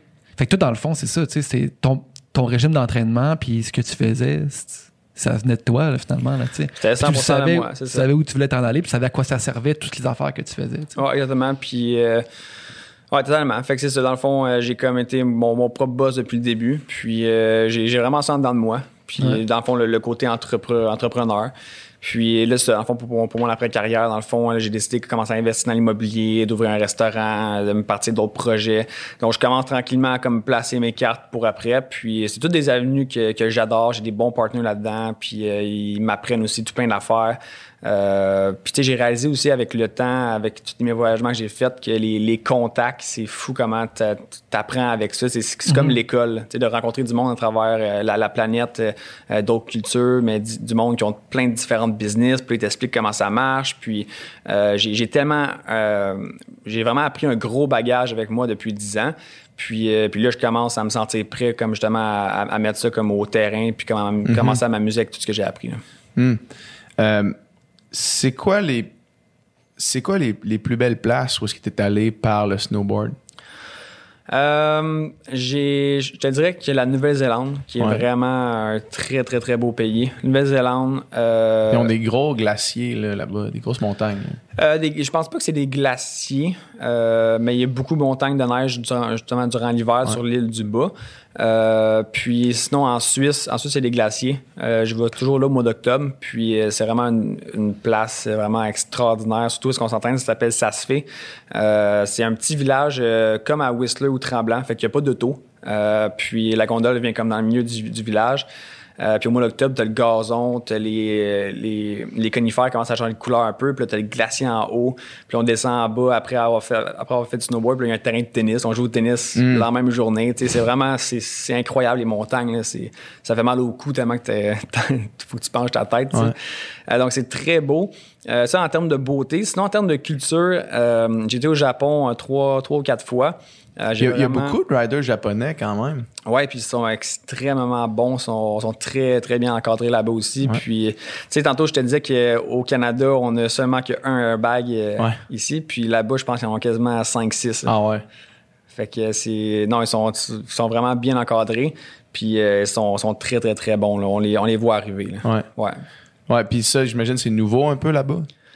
Euh, Ils ont été plus tard un peu sur le, sur le trend? de- en fait, euh, le, le- le airbag là-bas, ça fait quasiment, je pense, 10 ans qu'ils l'ont. OK. Puis euh, nous autres, on a comme découvert qu'ils s'entraînaient là-dessus il y a juste 4 ans. Ouais. Mais mettons la culture du snowboard, tu sais, ça fait-tu longtemps, autant que mettons aux États-Unis qu'ils en font ou. euh? Ah ouais, ça fait très longtemps. Ah ouais, Ouais, ok, ok. ouais. Ouais. Là- Là-bas, en fait, au Japon, ils ont des montagnes euh, extraordinaires pour, pour faire la planche. La poudreuse a pu en finir. Je pense que c'est une des meilleures places dans le monde pour ouais. aider la poudreuse. Ouais. Hmm. Ça, ça a l'air. Ça a l'air du, du meilleur sentiment au monde. Descendre Ah, c'est- dans de la poudreuse, genre Uncharted, là, où est-ce que personne n'était Ah avant. c'est vraiment, tu tu surfes, puis là, t'es- la neige te revole d'en face. Là, puis, Ouais. euh, Ouais. ah, c'est vraiment un bon feeling. C'est quoi le, le plus haut en altitude où est-ce que t'as ridé, mettons? Euh, le plus haut en altitude, c'est au Colorado, euh, en fait, où est-ce que les X Games. Puis ça, c'est justement quelque chose qui rend la, la tâche un peu Plus plus, compli- difficile, ouais, c'est compliquée parce qu'on est à 12 000 pieds d'altitude euh, pendant une semaine de temps. OK. Euh, donc là, tu as moins de globules blancs ou rouges dans ton sang, un des deux. Ouais. Puis ça fait que tu te déshydrates là, extrêmement souffle, t'es vite. plus vite essoufflé, là. Ah ouais, après, pour le Big Air, c'est pas super, c'est un saut fini. Ouais. Ouais. Mais slopestyle, tu sais, on a comme 4 quatre, rails à glisser dessus. Après ça, on a comme 3-4 sauts. Euh, ça dure, mettons, euh, on va dire 50 secondes la, la descente, une minute. Euh, quand tu arrives en bas, là, t'es, t'es soufflé. Là. Puis même des fois, entre les sauts, euh, je suis comme étu- plus étourdi un peu. Puis il faut comme trouver euh, une façon de s'hydrater. Fait que euh, moi, je bois beaucoup de, d'eau avec... Je mets du, euh, euh, de, la, de la poudre d'é- d'électrolyte là, Ouais, dedans. ouais. Puis euh, je bois ça entre chaque descente, là, puis euh, ça m'aide. Faut- Je bois pas d'alcool du tout de la semaine parce que l'alcool, ça, ça déshydrate. Ouais. Pas de caféine non plus, fait que euh, je prends des cafés décaféinés euh, parce que la caféine, ça déshydrate aussi. Ouais. Euh, donc, il faut vraiment faire attention là-bas parce que ça m'est déjà arrivé de, de comme être déshydraté. là, puis là, justement, tu deviens étourdi, tu vois emboucouillé. Puis, euh, Mais tu sais, il y a même tu sais, moi, mettons, euh, je suis allé au Pérou, là, tu sais, faire des montagnes là-bas à 4000 mètres d'altitude, tu sais, puis, puis tu sais, c'est pas tout le monde qui réagit pareil. Il y en a, qui se mettent à vomir, il y en a qui, tu sais, c'est vraiment. euh, Imagine vous arrivez bien d'avance pour vous acclimater ou. euh, Ben, on peut pas vraiment parce que Ah non, ok. euh, tu sais, nos compétitions d'hiver, c'est vraiment back-à-back. Ouais. Puis, euh, dans le fond, avant les X Games, à Aspen, on est toujours en Suisse euh, la semaine d'avant. Donc, on voyage le dimanche, puis euh, des fois, je reviens au Québec une journée, puis je repars tout de suite au Colorado. Fait que, euh, Quand, quand t'es haut comme ça, est-ce que tu sens une différence dans la résistance de l'air? Quand euh, t'es non, dans les airs, tu le sens pas. C'est pas assez imposant pour que tu le sentes. non, moi, j'avais même pas pensé à ça, en fait. Ouais, ben l'air est plus mince, là, comme les, les particules. Ça fait du sens, ouais. Fait que, euh, mais, probablement que t'es pas assez haut encore pour le sentir, j'imagine. Ouais. Ouais. C'est fou, pareil. Euh, évidemment, je veux qu'on parle un peu de ton de ta maladie, ta dernière année. ta dernière Ouais. année. Euh, c'est l'histoire la plus insane du sport. J'entendais un- un- après ta, ta victoire à Oslo X Games, euh, où est-ce que tu, tu venais, de- tu venais de vaincre le cancer, là, où est-ce que l'annonceur dit il n'y a rien de plus cliché que. Genre, ce que je vais dire là, c'est extrêmement cliché, mais je m'en fous, je vais le dire quand même. You cannot write this. Mm. C'est une histoire hollywoodienne que tu vois ça dans un film, tu fais, voyons, fuck that. là. fait que dans le fond, dans le fond, c'est comment est-ce que euh, t'as appris que. Pour, pour quelle raison est-ce que t'as allé te faire checker au début, là? Tu sais, comment c'est arrivé? Comment c'est arrivé dans le fond? euh, à partir du mois de à peu près septembre 2010, euh, 2018, Yeah. septembre 2018, je commençais à me gratter un peu euh, la peau, tu sais. À se gratter. Qui, qui, qui se gratte pas Ouais. dans la vie, tu sais? Normal, gratter. T'allumes pas trop. là? Ouais, ben tu sais, à un moment donné, je, comme, je me grattais vraiment euh, jusqu'au sang, là. Tu sais, à des places, là. Tu sais, ma, ma peau était vraiment sec, là, sèche. Donc, euh, mais tu sais, ça, encore là, ça m'allumait pas vraiment des, des affaires. Puis c'est plus au mois de, je pense que c'est début novembre, j'ai remarqué tout d'un coup, un matin, je me, je me regarde pas dans le miroir tous les jours. là. Puis euh, là, le matin, je me regarde, puis j'ai j'ai vu que j'avais une bosse dans mon cou. là. Une bosse quand même. euh, tu sais, une fois que je l'avais une fois que je l'avais remarqué, je, comme, je la voyais. tu voyais juste ça. Ouais, c'est ça, je voyais juste ça. Puis là, je me rappelle, je m'en vais au gym, puis là, je monte ça à mon coach, puis il disait, eh ben, ouais, toi, t'as une bosse là, tu sais. Puis. Mais ça, c'était le fond, c'était mon ganglion qui était enf- enflé, dans le fond. Puis euh, normalement, mes, mes ganglions, ils enflent toujours, euh, justement, quand je vais avoir une grippe. Souvent, euh, tu sais, je, je- je le sens, c'est comme, oh, ils sont enflés. Dans, bien dans 3-4 jours, je vais avoir une grippe, puis j'ai une grippe, tu sais. Mais là, ça faisait trois semaines, puis pas de grippe, j'avais rien. Fait que là, je commençais, à, je commençais à trouver ça bizarre un peu. Puis euh, là, j'étais en voyagement, j'étais en train de faire une compétition en Chine. Euh, en fait, j'étais au Yukon avant. Après ça, je m'en allais en Chine. Fait que là, je me suis dit, en revenant de la Chine, je vais aller checker, euh, voir le docteur, tu te sentais-tu plus faible ou même pas? Aucunement. OK. Aucunement. Puis euh, ça, c'est une chose que. Ben, tu sais, tout le monde réagit différemment. Ouais. Mais tu sais, j'ai, rencontré du monde qui ont eu le, le même cancer que moi. Puis tu sais, eux autres, ils se sentaient faibles. Il y avait des sueurs la nuit, tout ça. Puis moi, j'avais vraiment aucun symptôme à part de me gratter la peau. Ouais. Puis c'est tout. J'étais énergique, j'étais là. Donc là, je m'en vais voir euh, mon médecin de famille, euh, pas à l'hôpital, fait que mon médecin de famille. Puis là, il, euh, en fait, c'est une fille, elle regarde ça, puis là, elle me dit, c'est. Ben là, après, elle me dit pas ça de même, mais elle, elle me dit, en fond, c'est trois options. C'est sûr que c'est une pneumonie, soit c'est quelque chose de, de banal, tout simplement, ou ça pourrait être le cancer. Fait que là, quand j'ai entendu ça, Ça ça, ça m'a tout de suite quand même un peu comme, comme frappé, tu sais. Puis euh, je me rappelle tout ça, je me, après ça, je m'en vais dans mon char, puis c'est là que. Je sais pas pourquoi, mais en dedans de moi, on dirait que c'est comme je, savais que j'avais comme un feeling que ça pouvait être ça. Puis euh, j'ai comme versé une coupe de larmes un peu dans mon char. Puis après ça, j'ai eu ma biopsie qui était la semaine suivante. Euh, puis ça, c'était, tough encore parce que moi, j'ai jamais manqué de compétition dans toute ma vie. La semaine suivante, c'était le Do Tour euh, que j'avais gagné pour la première fois l'année d'avant. Fait que là, j'étais comme le, le- le champion. Puis là, j'allais comme pas être là, tu sais. C'est un- une grosse compétition. là. Ah, Après les X Games, c'est la deuxième affaire. là. Exactement. Là, t'avais eu les résultats ou pas encore? Non, c'est ça. tu Donc, te euh, manqué- tu manquais la compétition pour aller faire ta biopsie. Exactement. Euh, puis dans le fond, euh, moi, tu j'essayais de pousser la biopsie après la compétition. Ouais. Tu dans ma tête, j'étais que je vais faire ça une semaine plus tard. Tu sais, je vais aller faire la compétition.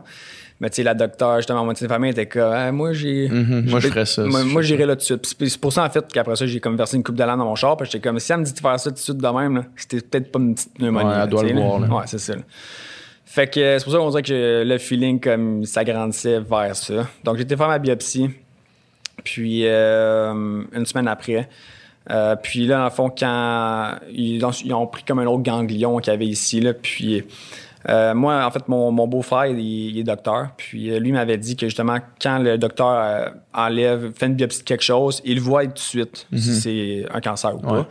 Euh, théoriquement, ils sont comme pas supposés te le dire parce que c'est pas ton médecin, c'est plus ton médecin de famille qui va te le dire ou l'au- l'autre docteur à l'hôpital, une fois que le rapport est fait. Mais à la salle de réveil, quand je me suis réveillé, il vient me voir, puis là, il me dit euh, Donc, ça s'est bien passé, euh, t'es- t'es-tu fatigué? Ben, je de me réveiller, je sais pas trop quoi. puis là, j'ai dit J'ai dit, j'ai dit C'est-tu le cancer? Puis là, il me dit Oh, on sait pas encore. Là, je regarde, je dis C'est-tu le cancer?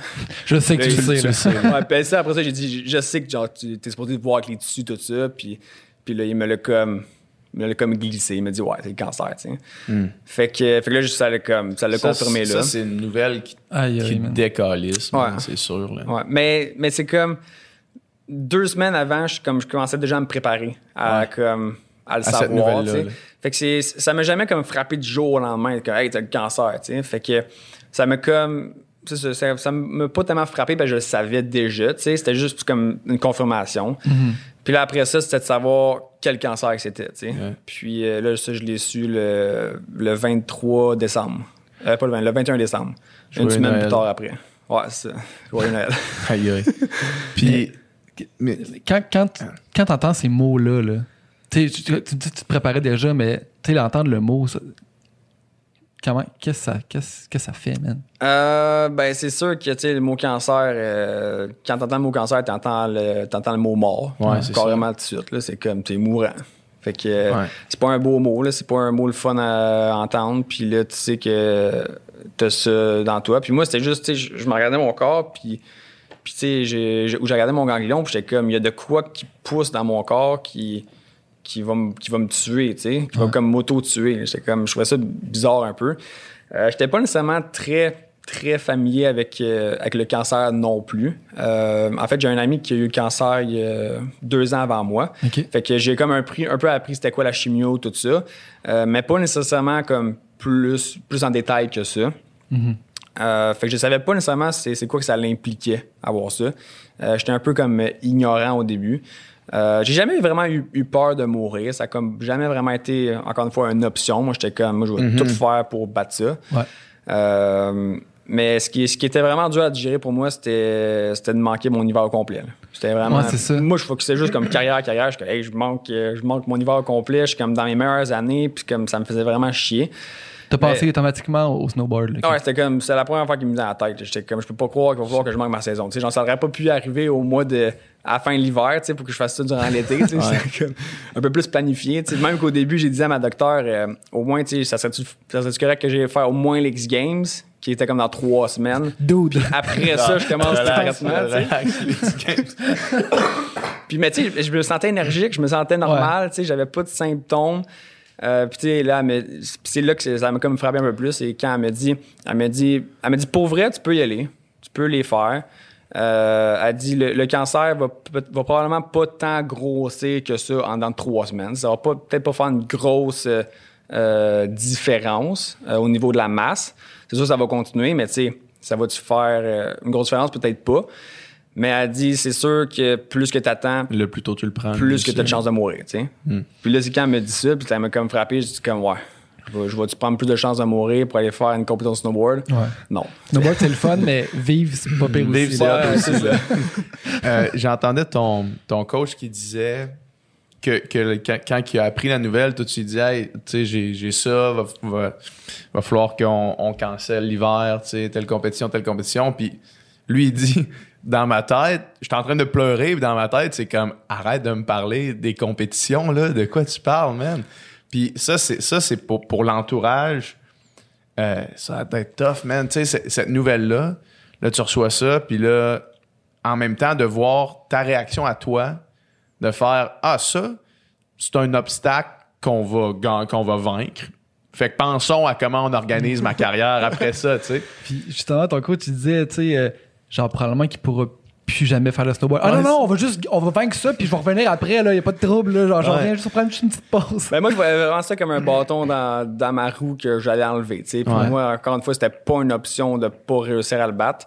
Euh, mais mais c'est ça, tu sais, en fond, j'étais vraiment focusé sur ma carrière parce que, tu sais, c'était en fait toute ma vie, c'était ma carrière. Ouais. Ça faisait comme, euh, dans le fond, 10 ans que je faisais ça, puis c'était comme la seule chose que je connaissais, c'était ma carrière. tu sais. Fait que c'est sûr que, c'est pour ça que la première affaire qui m'arrive, c'est que je manque ma saison, parce que, wow, ça, ça me chamboule, tu sais. Ça fait 10 ans que je suis habitué d'avoir une saison, de voyager le monde, puis d'avoir un lifestyle de fou. Ouais.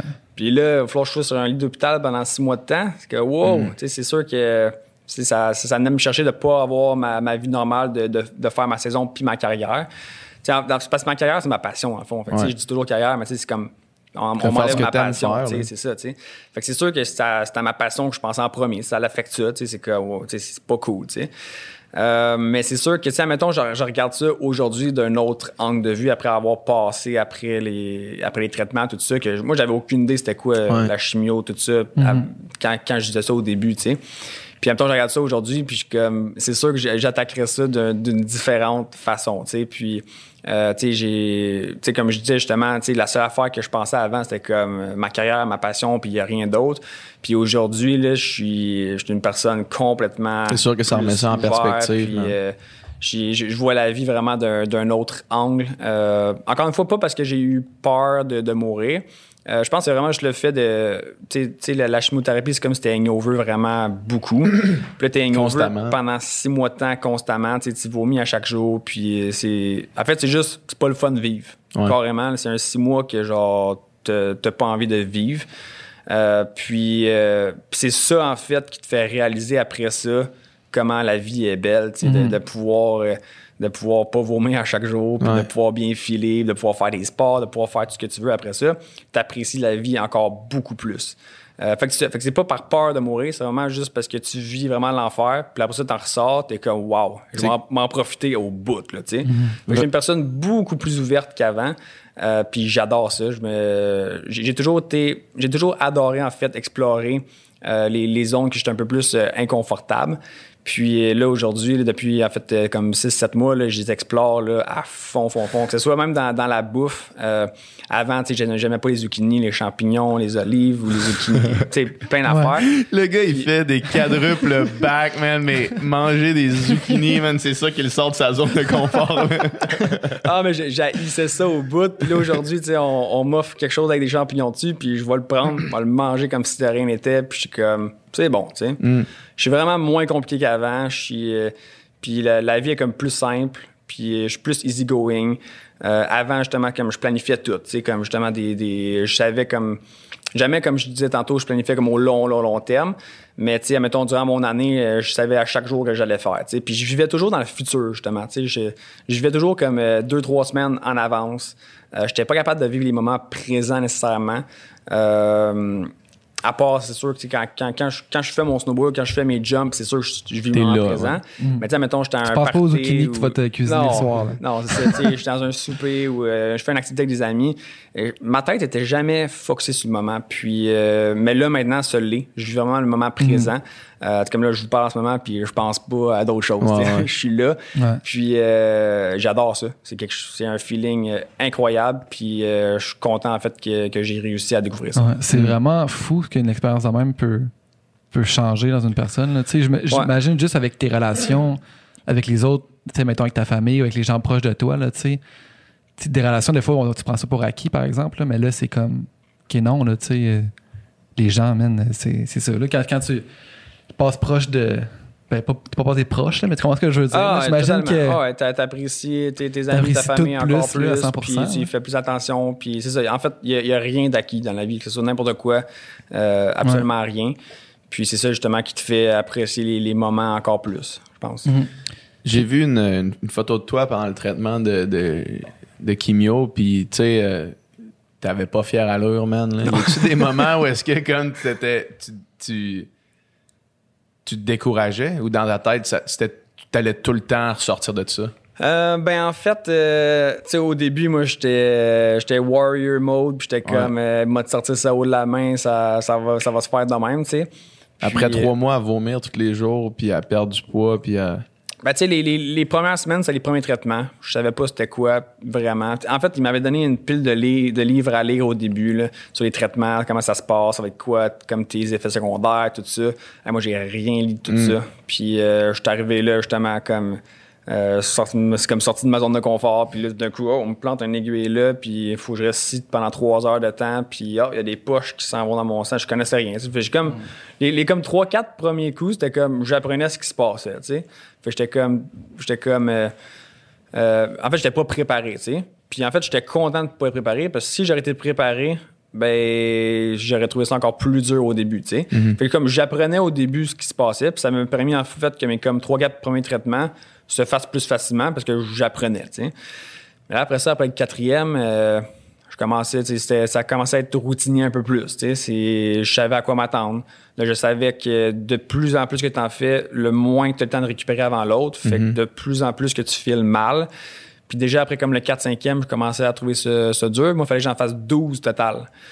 Fait que j'étais même pas encore, encore rendu à moitié. Puis je, je commençais à, à trouver ça dur. Puis puis je savais toujours ce qui s'en venait. J'étais comme, bon, euh, moi, c'était comme à chaque mardi aux deux semaines. À chaque mardi, je sais après ça, le mercredi, jeudi, vendredi, samedi, je vais vomir tous les jours, je vais, je vais mal filer.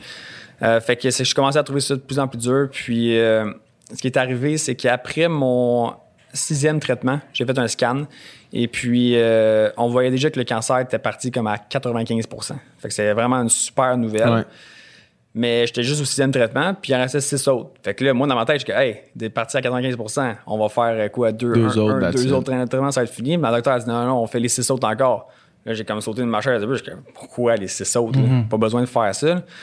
Puis, euh, fait que ça, c'est quelque chose que j'ai eu beaucoup de misère. Euh, en fait, à comprendre au début pourquoi elle voulait vraiment que j'en fasse six. Puis, moi, j'ai toujours été un peu comme, pas, un peu anti-médicaments, anti, euh, anti euh, pas les virus là, mais les, euh, les vaccins cette affaire là puis dans le fond là tu à l'hôpital ils, ils donnent une panoplie de pilules à prendre tout ça tu pour les justement pour les, les, les, maux de tête les maux de ventre puis j'en prenais vraiment le strict minimum parce que je voulais pas que mon corps s'habitue à ça Puis là, la chimiothérapie, c'est un peu ça. J'étais comme, j'ai-tu vraiment besoin de faire les six, les six autres, tu sais, ou j'étais comme, on peut en faire quatre, puis c'est fini, tu sais. Puis là, tu sais, à donné, elle en fond, tu sais, elle dit, si tu veux en faire quatre, on peut en faire quatre. Mais tu sais, s'il reste une petite cellule dans tout ton corps, ça va repartir, sais. Puis elle dit, la deuxième fois que tu fais la, la chimiothérapie, ça marche, c'est pas aussi efficace que la première fois, tu sais. Fait qu'elle dit, c'est pour ça qu'on veut vraiment en faire plus que pas assez pour vraiment que, être sûr de tous les avoir éliminés pour que ça recommence, Ouais. Fait que là, j'étais comme, bah, OK, on, on va continuer. Mais ça, ça a été euh, vraiment dur. Tu sais, je me suis rendu à peu près jusqu'au 9e, c'était correct. Mais le, le 10, 11, 12, les trois derniers, j'avais envie. Un de- mois et demi. Ouais, j'avais envie de tout arrêter. J'étais j'étais plus capable. J'étais vraiment tanné. Fait que, tu- Puis- puis- fait que tu- en plus, tu rentrais là-dedans, dans le fond, eh, en ayant un petit peu. t'es un petit peu méfiant par rapport à ces traitements-là, puis n'étais pas 100% convaincu ou Euh, non, j'étais pas méfiant par rapport au traitement. Euh, en fait, la chimiothérapie, je, je connaissais un peu la chimiothérapie dans le sens où je savais qu'est-ce que ça allait faire euh, au, au cancer, puis qu'est-ce que ça faisait dans le fond Mhm. euh, à ton corps. Euh, puis non, en fait, c'est un traitement qui est, qui est extraordinaire. Tu sais, Ben quand, quand je dis que je compte les, les vaccins, tout ça, je suis pas nécessairement C'est contre. sûr que guérir du cancer, tu réalises que la médecine moderne, Non, elle, a- t'sais, elle a ses, quand elle a même ses hot. attraits quand même Non, cool. c'est c'est ça. tu sais, La, la- médecine, c'est- c'est c'est super bon. puis Je, suis pour ça, en Ouais, fait. ouais. là. Ouais, ouais. Moi, c'est vraiment juste par rapport aux doses. Euh, c'est vraiment par rapport au nombre de pilules. Tu sais, Mettons, je suis allé faire, euh, quand j'avais fait ma, ma biopsie, ils m'ont donné un pot de morphine avec genre 15 pilules dedans. Je n'ai même pas pris une, j'avais pas mal. tu sais. Mais tu sais, en fait, je suis juste pas du genre à prendre une pilule avant d'avoir avant d'avoir un symptôme. J'aime mieux avoir le symptôme, j'aime mieux filer mal, puis après ça en prendre une que de, que de prévoir avant. tu sais. Ben, je veux vraiment juste pas que mon corps s'habitue à ça. C'est- C'est plus ça. sais. Fait que, mettons qu'on se ramène tu sais, à- en décembre 2018, dans le fond, quand tu l'as appris. Puis là, justement, tantôt dans la chronologie, là, tu savais pas encore quel type de cancer c'était. Ouais. Puis finalement, c'est c'est- comment ça s'appelle? Ça s'appelle euh, lymphome d'Hodgkin. OK. Puis ça, quand tu as ça, ça, c'est quelque chose que maintenant, l'espérance de, de rémission est quand même bonne, je pense. Ouais, en fait, euh, si, si, admettons, tu vas avoir un cancer, c'est pas mal lui. lui que tu vas avoir. Fait que j'étais comme un peu euh, chanceux dans ma malchance. Quand ils t'ont dit que c'était ça, c'était comme dans un sens. C'était une bonne au nouvelle. moins, c'est ça. là. Ouais. Puis, euh, tu sais, c'est, dans le fond, je pense qu'aujourd'hui, c'est quasiment 85% de chance de, de réussite. Ah ouais. Fait que, euh, fait que c'est sûr que ça, ça boostait ma confiance aussi de, de, de- de le battre. Puis pendant toute cette période-là, tu touches pas à un snow. là. Non, en fait, euh, ma, ma docteure était pas trop fière de moi, mettons.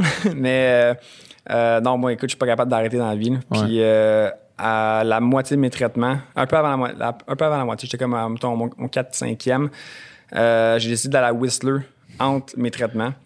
Fait que, Une petite semaine à Whistler. Ouais, puis dans le fond, moi, comment ça se passait, c'est que mes traitements étaient aux deux semaines. La première semaine, je file vraiment pas bien. Deuxième semaine, je file bien. Donc, euh, pour trois traitements de suite, euh, dans- durant la deuxième semaine, j'allais toujours à Whistler quatre jours de temps. Puis j'allais faire du snowboard là-bas, j'allais voir mes amis là-bas. Puis hop, je revenais pour euh, une journée avant, ma- avant ma chimiothérapie. Mm. Puis, Puis euh, le, le feeling était quoi? Est-ce que est-ce que tu étais complètement off de, de, de, de tes sensations euh, que tu avais avant? Ton, Ah, corps, ben- ton corps devait être vraiment plus faible que normalement. extrêmement faible. Euh, écoute, je, je faisais une, une descente, puis je faisais 10% des choses que je faisais avant, puis j'étais soufflé au bout. Là, puis euh, à un moment donné, je me rappelle même, j'étais avec mon ami, puis après comme trois descentes, j'étais comme, on arrête, là. Ah ouais. j'ai plus de souffle, là, plus capable. Mais la raison pourquoi j'ai fait ça, en fait, c'est parce que, euh, tu sais, ça fait 10 ans que je voyage. Puis là, pendant six mois, j'allais j'allais être au Québec, ce qui ça, ça m'arrive jamais, Ouais. ça. Tu sais, j'étais pas habitué. Fait que le, le- puis le fait, c'était vraiment routinier. Euh, ce que j'avais au Québec, c'était comme euh, deux, deux semaines à la maison, après c'est hôpital. C'était maison, hôpital, maison, hôpital, maison, hôpital. Puis je commençais à être tanné un peu. Fait que le fait de comme prendre l'avion, d'aller euh, d'aller d'aller prendre la bonne air dans les montagnes de, de Whistler, ça m'a fait beaucoup du bien. C'était comme un J'appelais ça comme mon, mon getaway de l'hôpital. Puis là, pendant que j'étais là-bas, pendant mon quatre jours, je pensais même pas à l'hôpital. J'étais comme, je vivais comme justement le moment présent là-bas. Puis euh, ça me faisait vraiment beaucoup de bien. C'est pour ça que j'ai fait ça pendant, pendant trois, trois semaines de temps. Euh, je, veux dire trois fois euh, durant un traitement. Puis ben, là, après ça, la saison à Whistler, c'était fini. Fait que là, après ça, je suis resté à la maison pour le reste. Puis dans ces moments-là, là, où est-ce que tu faisais ta descente, tu étais essoufflé, puis tu te sentais faible, tout ça, est-ce que tu as douté à un moment donné que tu allais revenir au niveau que tu étais avant? Euh, Ou pas du tout. En fait, ben, je, je le savais que la chimiothérapie, ça l'affectait le ça. cardio puis, euh, euh, puis les muscles. Mais en fait, c'est pas la chimio qui l'affecte. C'est juste parce que pendant trois mois, je me suis pas entraîné. Ouais. J'allais au gym un petit peu, mais on, on forçait pas trop trop, parce que t'as pas l'énergie de faire ça, sais. Euh, puis tu sais, en bout de ligne, tu sais, j'ai fait six mois de, de traitement. Je me suis pas entraîné beaucoup, j'ai pas fait beaucoup de sport non plus. Fait qu'après mon six mois, mon cardio, j'en avais plus. Mes muscles, euh, pendant six mois, t'es à rien faire. C'est sûr que tu perds tes muscles, tu sais. Fait que c'est, tu sais, je savais que ça allait être normal que, que j'allais perdre tout ça, là, Ok. au fond. Puis toi, pendant toute cette période-là, dans le fond, tu t'es dit, tant qu'à vivre une expérience de même, aussi bien faire un documentaire puis avoir une caméra qui me suit partout. Fait ça a été quoi la décision de faire ça? Puis qu'est-ce que ça a changé dans le processus, maintenant? Ben, encore une fois, quand, quand je dis que je suis pas capable de rien faire, euh, d'arrêter de rien ça. faire, je me suis dit, écoute, je voyage pas cette année. Euh, J'avais toujours rêvé de faire un film de snowboard, là, de faire des tricks. Puis euh, là, j'allais pas faire la compétition, j'allais rester à la maison. Je que bah, je peux pas rien faire. Je me suis dit, bon, je pourrais faire un film. Ça sera pas un film de tricks, mais on va filmer le processus. Puis euh, on va faire un documentaire avec ça. Puis, mais, mais l'affaire qui était trillant là-dedans, c'est que tu sais pas ce qui va arriver. Ouais, Tu sais, tu peux, tu peux pas c'est l'écrire. comme un film, un, un documentaire où est-ce que la fin n'est pas planifiée. là. Non, c'est ça, il n'y a rien de planifié du tout. Puis, euh, mais ça a été tough quand même parce que euh, on voulait vraiment faire un bon documentaire. Puis le but, c'était pas qu'on fasse juste des interviews puis que ce soit du voice-over par-dessus des images. On veut, Ouais. on veut vraiment raconter l'histoire avec les, les images elles-mêmes. Puis pour faire ça, il fallait qu'on filme. euh, on filmait quasiment 5 jours semaine, 4-5 heures par jour. Euh, fait qu'à chaque fois, il n'y a pas une fois que j'étais allé à l'hôpital sans une caméra dans ma face. Pas une fois que je revenais chez nous les 3-4 jours après sans une caméra dans ma face. Tu sais, je file pas bien, puis t'as toujours une caméra, t'as toujours ton mic. Ça a dû te faire chier à un moment donné, là. Ouais, c'était... t'as- t'as-tu regretté de prendre cette décision-là dans le processus à un moment donné? Ou? Jamais j'ai regretté parce que, parce que tu sais, je savais que le projet allait être cool en bout de Ouais. ligne. là, puis, fait que c'est sûr que. Mais tu sais, c'était- tough, là, c'était lourd à un moment donné. Là, puis tu sais, j'étais avec ma copine, puis t'as as toujours une caméra dans ta face, là, puis euh, quand tu files pas bien, puis C'est ça, le fait que t'as pas ton intimité. Là. Le fait que de te montrer aussi dans des moments aussi tough, là, puis où, où t'es à ton plus justement faible, là, ça doit être quand même euh, pas évident. Ouais, pas évident. Puis en plus, euh, ben, tu sais, de base, je suis une personne qui. euh, je garde souvent comme mes feelings en dedans de moi. Ouais, ouais. Puis justement, tu sais, mon, mon chum qui est le, qui est, qui est, le fond le, le directeur du, du, du projet, il me l'a dit, il, il a vraiment fallu que- que- que- qu'on filme pas mal plus pour avoir ces moments-là parce qu'il était vraiment pas une personne qui s'ouvre facilement, puis je le sais de, de base. Mais, euh, mais non, c'est en bout de ligne, euh, j'ai, vu en fait le documentaire euh, il y a quelques semaines, on a fait un, un rough cut, ça s'en vient Ah ouais, bientôt. Puis, euh, c'est ben, vraiment, c'était quelque chose de regarder. Là. Ça me rappelle des moments que j'avais pas nécessairement envie Oui, de revoir, mais des beaux moments aussi. Puis, euh, mais non, c'est, en tout cas, moi, je me- moi, j'ai vois les feelings que je ressentais dans, dans le Mm. film. Là, c'est, T'es capable de les lire. ouais. ouais. Puis là, tu, tu te fais. Après tout ton traitement, tu te fais dire OK, le, le cancer il est parti complètement. Qu'est-ce qui se passe dans ta tête? Qu'est-ce qui se passe dans ton dans tes plans? Puis là, puis on est où, dans quel mois, mettons, là, à ce moment-là? Euh, donc, ça a été confirmé que. En fait, mon dernier traitement, je pense, c'était comme le 12 juin. Et puis, ça a été confirmé euh, après la biopsie, c'était comme le 28 juin, je savais que j'avais plus de cancer. Euh, ça, donc- ça doit être là, un petit feeling de fou. Là. Ouais, ben tu sais, je savais déjà que comme à 95% après six chimio, Ouais, c'était parti. Je suis en fait c'est ça. Dans ma tête, j'étais comme je m'attendais je m'attendais déjà à ce que ça soit fini, tu sais. fait que ça l'a encore une fois juste confirmé. Euh, tu sais, je suis pas sauté de joie de même parce que je, je le savais en dedans de moi Ouais. que j'en avais plus. Ouais. Puis euh, mais j'étais juste vraiment c'est sûr j'étais content de quand même d'en finir. là. Ouais, On se ben oui. cachera pas. Euh, donc là, j'ai commencé l'entraînement intense au bout parce que j'avais deux mois pour, euh, pour me rendre aux X Games en Norvège. Donc deux mois pour tout retrouver cardio, tout retrouver tes muscles, tout retrouver tes tricks de snowboard aussi. Mm-hmm. Puis, tu sais, sans, sans oublier que pendant un an de temps, dans le fond, parce que j'ai manqué l'hiver, tu sais, Ouais. ben, pendant, mettons, huit mois, T'as pas euh, compétitionné. j'ai pas compétitionné. Puis tous les autres riders, ben les autres, ils continuent à devenir meilleurs, tu sais. Donc, euh, moi, faut, en plus, il faut que, que je redevienne bon comme j'étais avant. faut en plus que j'en apprenne plus pour Ouais, revenir, tu sais. Fait que j'avais beaucoup de charges de travail à faire. Je m'entraînais carrément six jours semaine, euh, comme, un, comme un malade pour Mais tu sais, c'est- c'est un, c'est un défi que tu n'importe quel athlète dirait euh, c'est impossible. sais, en deux mois, de retrouver une forme euh, puis justement, d'en d'en avoir autant perdu, retrouver une masse musculaire, retrouver tes réflexes, tout ça, en deux mois, c'est, c'est, c'est, c'est du jamais vu. Là. J'étais tellement motivé. Euh, Puis en fait, c'est une des raisons pourquoi je voulais comme arrêter la chimio rendu comme au 9 9 10e.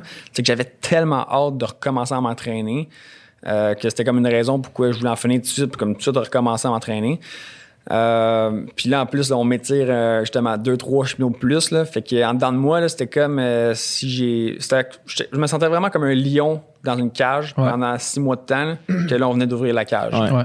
C'est comme let's go, tu peux courir. tu tes- Je peux te dire que j'ai couru en tabarouette. Tantôt, on parlait aussi de visualisation. J'imagine que tu as fait ça toute, toute cette période-là. là. euh, non, pas Non? du tout. Ah ouais. Parce que quand tu fais de la chimio, justement, pas t'as la tête à rien, tu penses à rien, tu files juste mal. OK. T'as- T'as pas d'énergie. T'as même pas d'énergie pour faire la visualisation, la visualisation en fait. Mhm. T'as- T'as de l'énergie pour rien faire du tout, en fait. Fait que non, j'ai pas tant visualisé de choses. Est-ce que tu suivais la saison que tu manquais? Ouais, j'ai regardé toutes les compétitions de Puis chez ça nous. devait te faire chier, man. Ben, c'est sûr, là. C'est sûr, ça me faisait très chier. Surtout, euh, tu sais, les- ils ont commencé à changer un peu les, les, les courses. Puis là, à un moment donné, il y avait, je pense au US Open, il y avait- le course était vraiment beau. Les jumps Ouais. avaient l'air vraiment le fun. Puis j'étais comme, Hey, je peux pas croire que je manque ça cette année. J'avais tellement envie d'être là puis de rider, là. Ben, écoute, euh, pas pour rien y faire. T'arrives à Oslo pour les X Games après cette préparation euh, Express. ex- express, là. Ouais. Puis est-ce que est-ce que t'a- t'arrives là puis t'es confiant que tu peux gagner le truc ou tu te dis ah je, je- me retrempe un peu dans l'eau puis on, on verra qu'est-ce qui arrive. tu sais. Non, j'étais confiant, euh, même, je te dirais, deux semaines avant. Ah ouais? Ouais. Puis, Ce ben, en que fait, tu faisais euh, en training, tu te disais Ouais. alright. Ouais, ouais. Puis, en fait, le, le, le- le but du début, c'était de me rendre aux X Games, mais c'était aussi de gagner. C'était Ouais. c'est- c'était ça le, le planning, en fait, dans ma tête. Puis, euh, c'est en fait, j'ai jamais fait une compétition dans ma vie en me disant, moi, faire de mon mieux. Je vais juste être là. ouais. Euh, ça je vais même pas la faire quand t'as L'important c'est de participer. Ah non, ça, ça marche pas de même. Alors, moi, quand je fais une compétition, je m'en vais là pour gagner. C'est rare que le thinking, l'important c'est de participer, s'applique aux, gagnants, tu sais. Genre ceux qui, qui gagnent les meilleurs, là, tu sais. Les autres, dans leur tête, l'important c'est pas de participer. Ouais. C'est Michael Phelps, son but, c'était pas juste de participer. Mais non, mais non. là, ben, tu sais, on peut tout gagner, c'est sûr. Ouais, là. ouais. Puis, euh, même que dans, dans mes débuts, en fait, euh, tu sais, mes, mes attentes étaient moins hautes. Fait que, tu sais, mettons, je faisais un podium, j'arrivais troisième. Moi, j'étais bien content, tu sais, pop de champagne, let's go, c'est cool. Mais maintenant, aujourd'hui, j'arrive, j'arrive deuxième, puis souvent, je suis comme, Ouais. Je suis content, c'est sûr, mais pas comme avant, là, comme, j'aurais mieux aimé être sa première marche, tu sais. Ouais. Fait que le, le feeling de gagner, c'est vraiment un feeling qui, qui est incroyable aussi. Puis c'est rendu mon standard. C'est comme, Ouais. c'est juste ça que je veux. là. Condamné à gagner. Euh, Puis fait que là, fait que là, t'arrives au X Game, euh, tu fais ta run, tu lands ton trick, puis dans ta tête, t'as-tu gagné quand tu le lands? Euh, ouais, totalement. Ouais, C'était tu, le- ça? tu le savais. Ouais, je le savais. Ouais. C'était-tu un nouveau trick que tu n'avais jamais fait? Non. OK. Non, c'est des. Ça faisait comme un an que je faisais en compétition. Euh, puis en fait, c'est ce qui est. Ce qui a été dur au X Games, c'est que, en, en- mettons, on regarde juste la finale, ça a bien été, j'ai atterri mes trois sauts, puis il en prenait juste, euh, enfin, il prenait- les deux sur les trois. Fait que ma finale, écoute, elle a super bien été, mais il fallait que je me qualifie avant. Dans le qualif, c'est, ils prennent le meilleur saut sur deux, puis mon premier saut, je l'ai, j'ai tombé. Fait que là, après ça, j'étais que, bon, prochain saut, c'est soit Si que je tombe, j'atterris, c'est fini. que je passe, ou soit que je tombe, puis c'est fini, puis hey, je pouvais pas croire. J'avais tellement de pression. J'avais plus de pression en qualif qu'en finale, finale, en ouais. fait- en fait. Ouais. Donc, euh, ça, c'est, ça a été un moment avec beaucoup, beaucoup de pression euh, que je suis content d'avoir réussi à passer par-dessus. Puis, c'est ça, en finale, après ça, j'ai, atterri mes sauts. Puis, euh, écoute, euh, non, je, je, je savais. là. En Ouais. fait, ben, tu sais, ça, ça arrive des fois que. On est, on est encore un jeune sport, puis ça arrive des fois. C'est un sport jugé aussi. Ouais, c'est ça. Ben, ça que j'allais dire. C'est un sport jugé. Puis ça m'est déjà arrivé, mettons, à, deux, trois compétitions dans ma carrière que j'étais comme, j'a- j'atterrissais, puis j'étais comme, je viens de gagner, puis boum, ils te font pas gagner les juges. Tu arrives comme deuxième, puis là, t'es comme, Ouais. C'est vraiment comme. Ça, quand tu recheckes la compétition après, t'es-tu encore comme tabarnak, les juges m'ont Ouais. volé ou? Ah, totalement. Ah Puis, euh, Ça t'est arrivé, ça, de revoir après puis de faire, je me suis fait voler? ouais, ça m'est arrivé deux, deux, trois fois, comme je te dis. Puis est-ce que, mettons, est-ce que, est-ce que tout le monde autour de toi, les autres riders, est-ce que tout le monde, c'est un consensus général Ah, que viennent- tu t'es fait voler? Ils viennent me voir, puis ils sont comme, je peux pas croire qu'ils ont fait ça. Puis le monde de l'industrie, vraiment. Ouais. Puis, euh, puis même, ça m'est arrivé une fois que les juges m'avaient écrit sur Facebook après pour me dire, hey, désolé, on a, on a fuck Les autres, up, ils n'ont pas le droit à replay. Ils n'ont pas le droit à reprise vidéo, right? Oh, ouais, ça, c'est tout euh, jugé, reprise vidéo. Ok, ils ont le droit, ils ont tout de- Oh, ok, ouais. Mais, ok, fait mais il y a quand même ce qu'il y avait fuck up. Mais c'était pas une affaire de, de corruption. C'est juste qu'ils ont pris une mauvaise décision. Ouais, non, non, c'est ça, exactement. Ouais. Puis, euh, fait que c'est arrivé. Euh, mais, mais tu sais, ça m'est pas arrivé juste à moi. Ça, Ouais, ouais, arrive ça à d'autres. Puis, puis même je peux dire que j'ai déjà gagné une compétition. Puis, tu sais, dans ma tête, j'étais deuxième. Puis, on m'a donné la médaille d'or. Puis, c'était pas moi qui la méritais. tu sais. Fait que ça se balance en bout Ouais. C'est certain que le but, c'est que ça soit accurate. Là. Mais, euh, mais c'est des affaires qui arrivent. Puis, je suis pas mal sûr que ça, ça doit pas juste être dans mon sport non Ben plus. non, Ça- non, tous les sports jugés, Ouais. euh, ça peut pas toujours être parfait. là. Fait que vrai. ça, ça fait partie de là. Mais c'est ça. Donc, j'ai atterri mon saut, puis comme dans ma tête, je gagne, c'est sûr. Euh, mais il restait encore, euh, dans le fond, le japonais Yuki, euh, qui, avait, qui avait atterri, en fait, le, le plus gros saut de la soirée. C'est lui qui avait eu le plus haut score. Puis lui, il restait une descente à faire. Puis avais-tu atterri son autre, son deuxième? Euh, non, c'est ça. OK, fait qu'il avait juste atterri un, fait que là, tout dépendait de celui-là. Ouais, fait que s'il atterrissait le, son, son, son- sur son deuxième saut, en fait, sur la troisième descente. Puis ben, est-ce qu'il faut il que vous disiez vos tricks avant? Non. Non? Non, fait que c'est une surprise. Ouais. Puis, puis je sais que Yuki est très bon, puis il y a des très bons tricks aussi. Fait que, en fait, en fait, c'est ça l'affaire. Je te dis, comme je savais que je gagnais déjà, j'étais comme, dans ma tête, je- j'aurais pas pu mieux performer à la compétition, tu sais. J'étais dans une très, très, très bonne position. Puis, en fait, la, la raison pourquoi je dis que je savais que j'avais que j'allais comme gagner, c'est parce que pendant qu'on fait les pratiques, on regarde les autres riders. Ouais. On sait ce qu'ils vont faire, on sait. Tu Fait que quand, quand on arrive en finale, tu c'est c'est jamais comme une surprise. Hein, il vient de faire ce truc-là. tu sais. Je vais faire un 5 up, là. Il l'a pas fait une fois en pratique pour cacher son jeu. Là. Non, mais des, des- des fois, ça l'arrive que c'est une, sur- une surprise. Comme, oh, je m'attendais pas à ça, tu sais, mais c'est quand même assez rare. Ouais. Puis là, le, le jump en Norvège, c'était un jump qui était très, très, très. euh, avec un angle de comme, euh, je pense, qu'il y avait 52 degrés. Puis normalement, nos sauts, c'est comme 38 degrés. Fait que c'était un saut vraiment Ah ouais, différent. Puis c'était vraiment comme pour le faire fitter euh, dans le dans l'aréna, parce que c'est le premier saut euh, à vie. J'ai vu des euh, images de à ça. ça. l'intérieur. Moi, c'est- j'avais jamais vu ça, mais parce que ça avait jamais été, été fait. Ouais, là. c'est ça. Tu pars dans le fond, à l'extérieur, en haut du stade. Ouais, c'est Ouais. hot. tu rentres dans le stade, puis le Ouais. saut, c'est comme dans un aréna. C'est. Ouais, c'est ça. Ça n'a aucun sens. Mais c'est ça l'affaire, c'est vu que c'était dans l'aréna, le saut était très limité, était très petit. Puis euh, c'était comme un nouveau saut pour tout le monde, tu sais. Puis C'était pas un saut facile. Euh, donc j'avais vu les pratiques des autres, j'avais vu les pratiques de Yuki, puis je savais les trucs qu'il allait faire, puis j'étais comme bon, les chances qu'il me sorte quelque chose dans, dans, dans la face qu'il n'a pas pratiqué, c'est très très Ouais, très mince. ouais. Puis s'il essaie quelque chose qu'il n'a pas pratiqué, les chances qu'il ratterrisse du premier coup sans l'avoir pratiqué sur ce saut-là, écoute, Sont les chances aussi, sont ouais. très faibles. C'est pour ça que dans ma tête, j'étais comme, d'après moi, je gagne pas mal. Ouais. Puis là, finalement, ben, il a raté son troisième saut, mais c'était pas un trick qui allait me déloger. OK.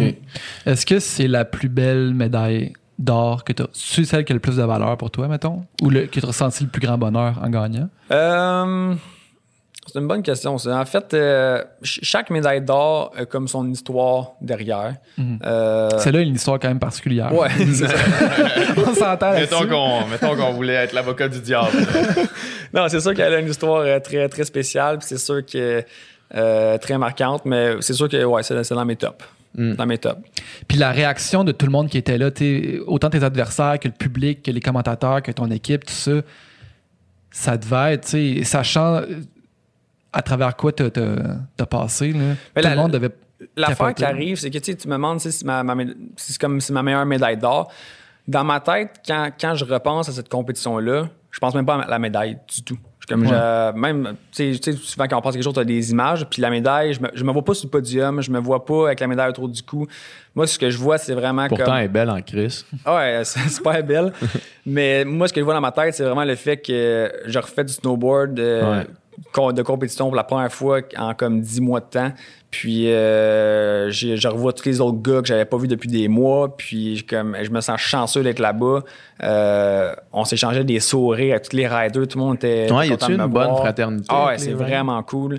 Puis, euh, tu sais, je, je- je me ressentais comme juste back, je me ressentais dans l'industrie, puis j'appréciais vraiment le moment présent là, à fond. Puis c'est ça que je revois dans ma tête quand je repense à la compétition. tu sais. Fait que je vois, je vois juste comme le, le succès de, de mes deux mois de travail, puis comme je, je suis retourné là, puis j'ai eu du fun, Puis, mais je pense même pas à ma performance là-bas. C'est même pas ça que je vois dans ma tête. C'est épique, pareil. Ah oui. Cette histoire-là est folle. Est-ce que. C'est comme, c'est comme la première fois que je faisais une compétition, puis que oui, oui, je voulais gagner, puis c'est comme, c'est ça que je veux. Mais c'est la première fois que je fais une compétition, puis c'est comme, c'était pas juste ça qui était important dans ma tête. tu sais. Yeah. C'est comme, euh, c'était important pour moi de vivre justement le moment présent, d'avoir du fun, puis d'être là aussi, tu sais. Ouais. Ça. De. de- tu sais, mettons, pour reprendre ton analogie de- d'être euh, hangover pendant trois mois, là, tu sais. Six mois. Ouais, pendant six mois. Ouais, c'est encore pire. Euh, tu sais, mettons, quand t'es hangover, le lendemain, t'apprécies crissement le lendemain, mais, mais, mais ça, mais ça fade tout de suite, tu sais. Ouais. Le, le surlendemain, tu- t'es pas en train de dire, est-ce que je suis bien, pas être hangover, tu sais. Mais quand t'as une expérience comme ça, qui est aussi longue, aussi prolongée, ce feeling-là doit pas s'en aller. Tu sais, de Non, dire, de dire, hostie, que t'es bien, de pouvoir faire ce que tu veux, de pouvoir, euh, par- en fait, gagner ta vie avec ta passion, de pouvoir voyager le monde, voir des amis, faire, tu sais, probablement que ça reste, ça, ça doit être le plus gros takeaway, de quelqu'un qui revient d'une histoire comme la tienne. Ouais, totalement. Puis, ben, c'est ça que je te dis, comme maintenant, je, Ouais. je vis vraiment le moment présent. Je pense pas à ça à chaque jour, là. Ouais. Sinon, ça serait pas cool. Mais tu repenses-tu des fois? Tu, tu sais, tu, Ben, tu- tu repenses-tu à tout ça? Ou on À chaque fois que j'y pense, j'ai envie de vomir, en fait. Ah ça, ouais? ça me donne des goûts de vomir. J'ai, j'ai comme des, des associations avec mon cerveau que ça s'est fait durant le, le processus. Puis ça, en fait, c'est quelque chose que j'ai trouvé vraiment weird parce que moi, dans ma tête, c'est comme euh, les, les, les associations, les associations qu'un, que le cerveau pourra- pouvait avoir. Dans ma tête, je, je croyais pas à ça. Mhm. Puis là, j'en ai vécu moi-même, puis ça m'a ouvert justement l'esprit par, par rapport à ça. Chaque fois que je rentre dans l'hôpital, je vomissais tout de suite. Ah à cause ouais. de la senteur de l'hôpital. Chaque fois qu'il que, me faisait porter un masque bleu pendant comme le, le traitement, euh, j'avais envie de vomir. Euh, quand il désinfecte la peau avant de, avant de mettre l'aiguille, ça sent l'alcool, envie de vomir. Euh, Puis toi, en ce moment, tu ne pas mettre un masque puis désinfecter les mains non-stop. là? ben, je porte pas de masque bleu. Euh, fait que je me suis acheté un masque en tissu. Mais si tu me mets un masque bleu en face, euh, ça se peut bien que j'ai envie de vomir. Puis mettons ouais. que tu vas à l'hôpital pour une raison, ça va te lever le cœur. Ouais. Ben, En Hmm. fait, je, je suis tourné la, la semaine passée pour faire euh, en fait une IRM de ma cheville de cet hiver pour voir si, si ça s'était amélioré justement. Ce qui est le cas, j'ai les résultats. Ouais. Puis, euh, puis encore une fois, je suis rentré à l'hôpital, puis la senteur, je le sens encore. C'est Ah pas ouais. cool. J'ai après ça, en fait, j'ai mal au ventre tout le reste de la journée. C'est fou. Carrément. C'est fou, pareil. Fait que mon cerveau, il a quand même fait des associations par rapport à ça. Puis, euh, puis c'est encore là aujourd'hui.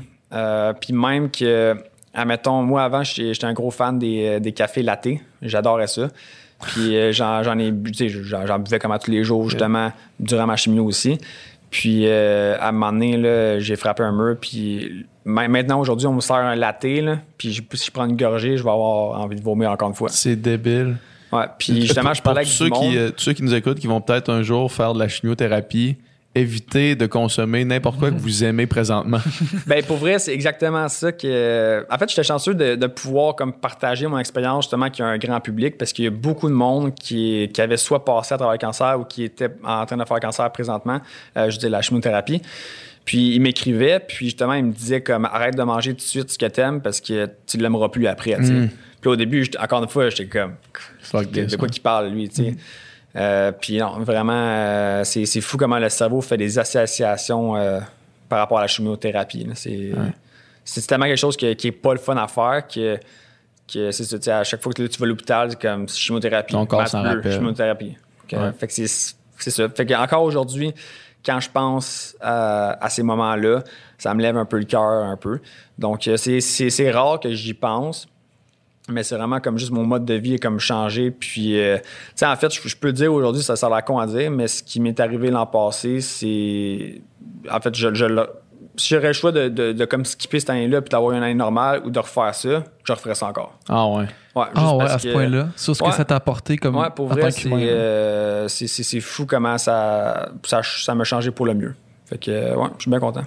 C'est Ça, vraiment. ça a l'air hot. drôle à dire, là, mais. Mais non, mais Mais oui. non, mais c'est- c'est c'est vraiment hot. Ouais. Vraiment. Tu te sens une, une meilleure personne carrément là, maintenant. Ouais, totalement. Puis t'es, Puis- t'es plus heureux. Ouais, dix fois plus. Ah ouais. Carrément. Puis c'est pas peu dire venant de quelqu'un qui est un snowboarder professionnel. là, tu sais. vivait déjà son Être- rêve, être là. Dix fois plus heureux que quelqu'un qui vit de son rêve. là. Ouais, Ouais. non, mais j'a- j'a- j'apprécie vraiment les moments euh, vraiment beaucoup plus. Puis, euh, puis c'est, c'est le fun. C'est vraiment, euh, vraiment le fun. Yeah, man, c'est, on dirait que c'est, C'est inspirant. c'est inspirant, vraiment. Euh, écoute, man, où est-ce qu'on te suit? Qu'est-ce qu'on fait? Où est-ce qu'on check tes affaires? Pour le monde qui écoute, là, qui, qui te découvre ou qui te connaissait déjà? Ben, c'est vraiment sur, sur les réseaux sociaux, euh, Instagram, Facebook. Sinon, euh, euh, ben, c'est vraiment là-dessus qu'on me suit. Là. Ouais. ça, là, ouais. Ton, Sinon, tes- sinon, ton- à TV, ton des fois. documentaire, y a-tu des, des, des pistes de, de diffusion éventuelles? Euh, c'est en fait, on est encore en train de regarder ça va être diffusé où, donc c'est pas encore défini. Est-ce qu'ils t'ont suivi jusqu'à Oslo? Ouais, Ouais, man. Genre, Fait que c'est ça, la- tu La c'est culmination du documentaire, c'est Oslo. Là. ouais, ça, veux faire ça l'arrête un- après Oslo, en fond. tu veux faire un film hollywoodien puis tu peux pas le prendre, tu sais, plus, plus insane que ça, Ouais. là. C'est fou. Puis mettons rapidement, toi, après Oslo, il s'est passé quoi? Le, j'imagine que cette saison-là, il va être terminé. euh? De quoi? Le- mettons la saison 2019, j'imagine que ça, ça se terminait un peu là, Ben, en fait, nous autres, nos saisons finissent toujours au mois d'avril. Ah, Fait c'était le début de la saison Ah, ouais. à Oslo. Puis, ben, tu sais, une compétition durant l'été, c'est un peu toujours comme bizarre parce qu'après Ouais. ça, t'as pas d'autre compétition avant le mois de décembre, tu sais. Qu'après ça, j'avais comme un autre trois mois euh, sans compétition. Euh, mais en fait, ce qui, est, ce qui était bizarre, puis ce que j'ai compris, en fait, pourquoi ça allait fait ça après, c'est que je suis revenu de Oslo, tu sais, je me sentais super bien, énergique, cardio est revenu, les muscles sont revenus, mon énergie était là aussi. Puis là, j'arrivais à la maison, puis tout d'un coup, euh, plus d'énergie. Là, moi, euh, dors des 13-14 heures par jour pendant trois semaines de temps. Je file pas, je file pas du tout. J'ai, plus d'énergie. La fatigue accumulée de tout ça. Grosse C'est sûr, fatigue. man. Ouais, moi, Le- j'appelle- la j'appelle pression, mon le docteur, je dis Hey, y a un problème, là, euh, je plus d'énergie, je peux plus rien faire. Fait qu'on refait des prises de sang, on check ça. Tout est beau, tu sais, pourtant. Fait que t'avais Puis t'as c'est eu en- peur que ça revienne. Ben là, j'avais comme frappé un mur. là. Ouais, ouais, ouais. Puis euh, finalement, j'ai parlé avec mon psychologue sportif, puis tu sais, c'est- on a, on a compris par la suite que tu sais, j'ai- je me suis, je me suis battu du mois de janvier jusqu'au mois de, de- de juin pour combattre le cancer. Tu sais, c'est pas juste de, de filer mal puis de vomir. Tu ton corps, il se botte pendant tout ce temps-là. Tu sais, Ouais. c'est- drainant, ça draine beaucoup d'énergie. Ouais. Après ça, de, de mi-juin jusqu'à août, training chaque Ouais. jour, let's go, let's go, let's go, on lâche pas. J'ai jamais eu de vacances. Là. En Ouais. huit mois de temps, c'était comme euh, c'était full mode à chaque jour, tu sais. Fait que c'est pour ça qu'après ça, le mois de septembre, j'ai, crashé complètement. J'ai dormi. Ouais, J'ai dormi le mois de septembre. carrément. Puis là, tu te sens comment en ce moment, aujourd'hui? Après, moment, je- après la COVID, après tout ça. Ben, après la COVID. La Ouais. COVID est encore Ouais, là, là. Mais non, mais ça, va sens? super bien. Puis, euh, ben, c'est sûr que là, comme au début de l'hiver, euh, j'avais peur de comme pogner des crashs entre mes compétitions. Tu sais, voyager le monde, euh, tu t'as des, t'as des layovers, t'as des, Mm-hmm. des jet lag un peu. Euh, puis c'était ma première saison après avoir battu le cancer. Je savais pas comment mon corps allait réagir à ça. Mm-hmm. J'avais un petit peu peur par rapport à mon énergie. Mais tu sais, on a mis on a mis en place justement des façons de comme d'avoir du temps, plus plus de temps de repos. Puis finalement, j'ai passé à travers ma saison, puis euh, je continue même encore aujourd'hui. Parce que j'ai toujours été le genre de personne, que justement, comme full mode de tous les jours. Puis mais maintenant, un peu moins. là. J'ai commencé à faire un peu de yoga. Ah ouais. Euh, ouais. Ben, tu sais, j'en fais une fois ou deux semaines. Mais, Un peu de... Effectivement. mais, tu sais, mais, mais à chaque fois que j'en fais, c'est comme, wow, grosse détente. Ouais. Ouais. Ça, ça fait du bien. Euh, fait que, tu sais, j'ai- j'ai comme intégré un peu à mon horaire plus de temps libre. Puis, euh, puis c'est le fun. Fait que la COVID, ça a pas, ça a pas écouté vraiment la saison finalement. En fait, moi, j'ai été très chanceux parce que euh, j'ai eu ma dernière compétition qui était les Games, euh, encore une fois en Norvège. Ouais. Euh, C'était le 6 ou le 7 mars. Et puis là, je suis revenu à la maison comme le, le, le 9. ça admettons. tombait là, là. Ouais. Puis euh, je faisais mes interviews, euh, je me rappelle, on était un jeudi. Je faisais mes interviews un jeudi, puis j'étais supposé aller voir la game de hockey le jeudi soir. Puis là, ils ont annoncé durant Tout l'après-midi, tout cancellé, puis là, les écoles ferment, puis le ci, puis le ça. Puis... Mais moi, c'était planifié que c'était ma dernière compétition de l'année déjà. Ah bon. Fait que ma saison était finie. C'est certain que, tu sais, comme je disais tantôt, on a toujours euh, un autre euh, côté du snowboard, c'est de faire des films. Puis moi, Ouais. le mois d'avril, je voulais aller faire du backcountry tout le mois puis filmer, ce qui n'est pas arrivé malheureusement. Mais, euh, mais moi, je suis le genre de personne que chaque situation qui arrive, j'essaie toujours de voir ça d'un côté positif, de Ouais. comme trouver une façon que ça soit le fun. Tu sais, c'est c'est plate qui arrive, mais comme faut trouver une façon que de d'enjoyer la, la vie. Tu sais. Ouais, ouais. Fait que là, je me suis dit, bah, regarde, tu as eu une grosse hiver, t'as combattu l'an passé, tout ça. Max, prendons un mois et demi off à rien faire. tu sais, t'as- J'ai pas fait ça en 10 ans de temps. tu sais. Fait que euh, avril jusqu'à mi-mai, j'ai pris ça off. J'ai vu personne. J'étais chez nous dans, dans le bois. Je travaillais sur mon terrain un peu. Puis, ça m'a fait du bien là, au Mhm, bout. Puis euh, là, après ça, à partir de mi-mai, là, j'ai recommencé euh, à m'entraîner un peu tranquillement chez moi, puis euh, à bouger un peu plus, puis à repartir la machine. Puis là, t'es propriétaire d'un resto? Ouais, copropriétaire. Comment ça s'appelle? Ça s'appelle la brasserie moderne numéro 7. C'est où? C'est à Saint-Jean.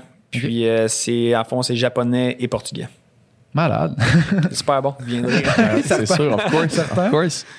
Euh, merci beaucoup, man. Merci Ah c'est un plaisir, merci Vraiment à vous. inspirant ton parcours, ton histoire, man. Puis ta passion surtout, je pense que c'est ça, le- c'est ça que je retire le plus, on dirait. là. Yes. Yeah, man. Merci beaucoup. Merci. Merci, man.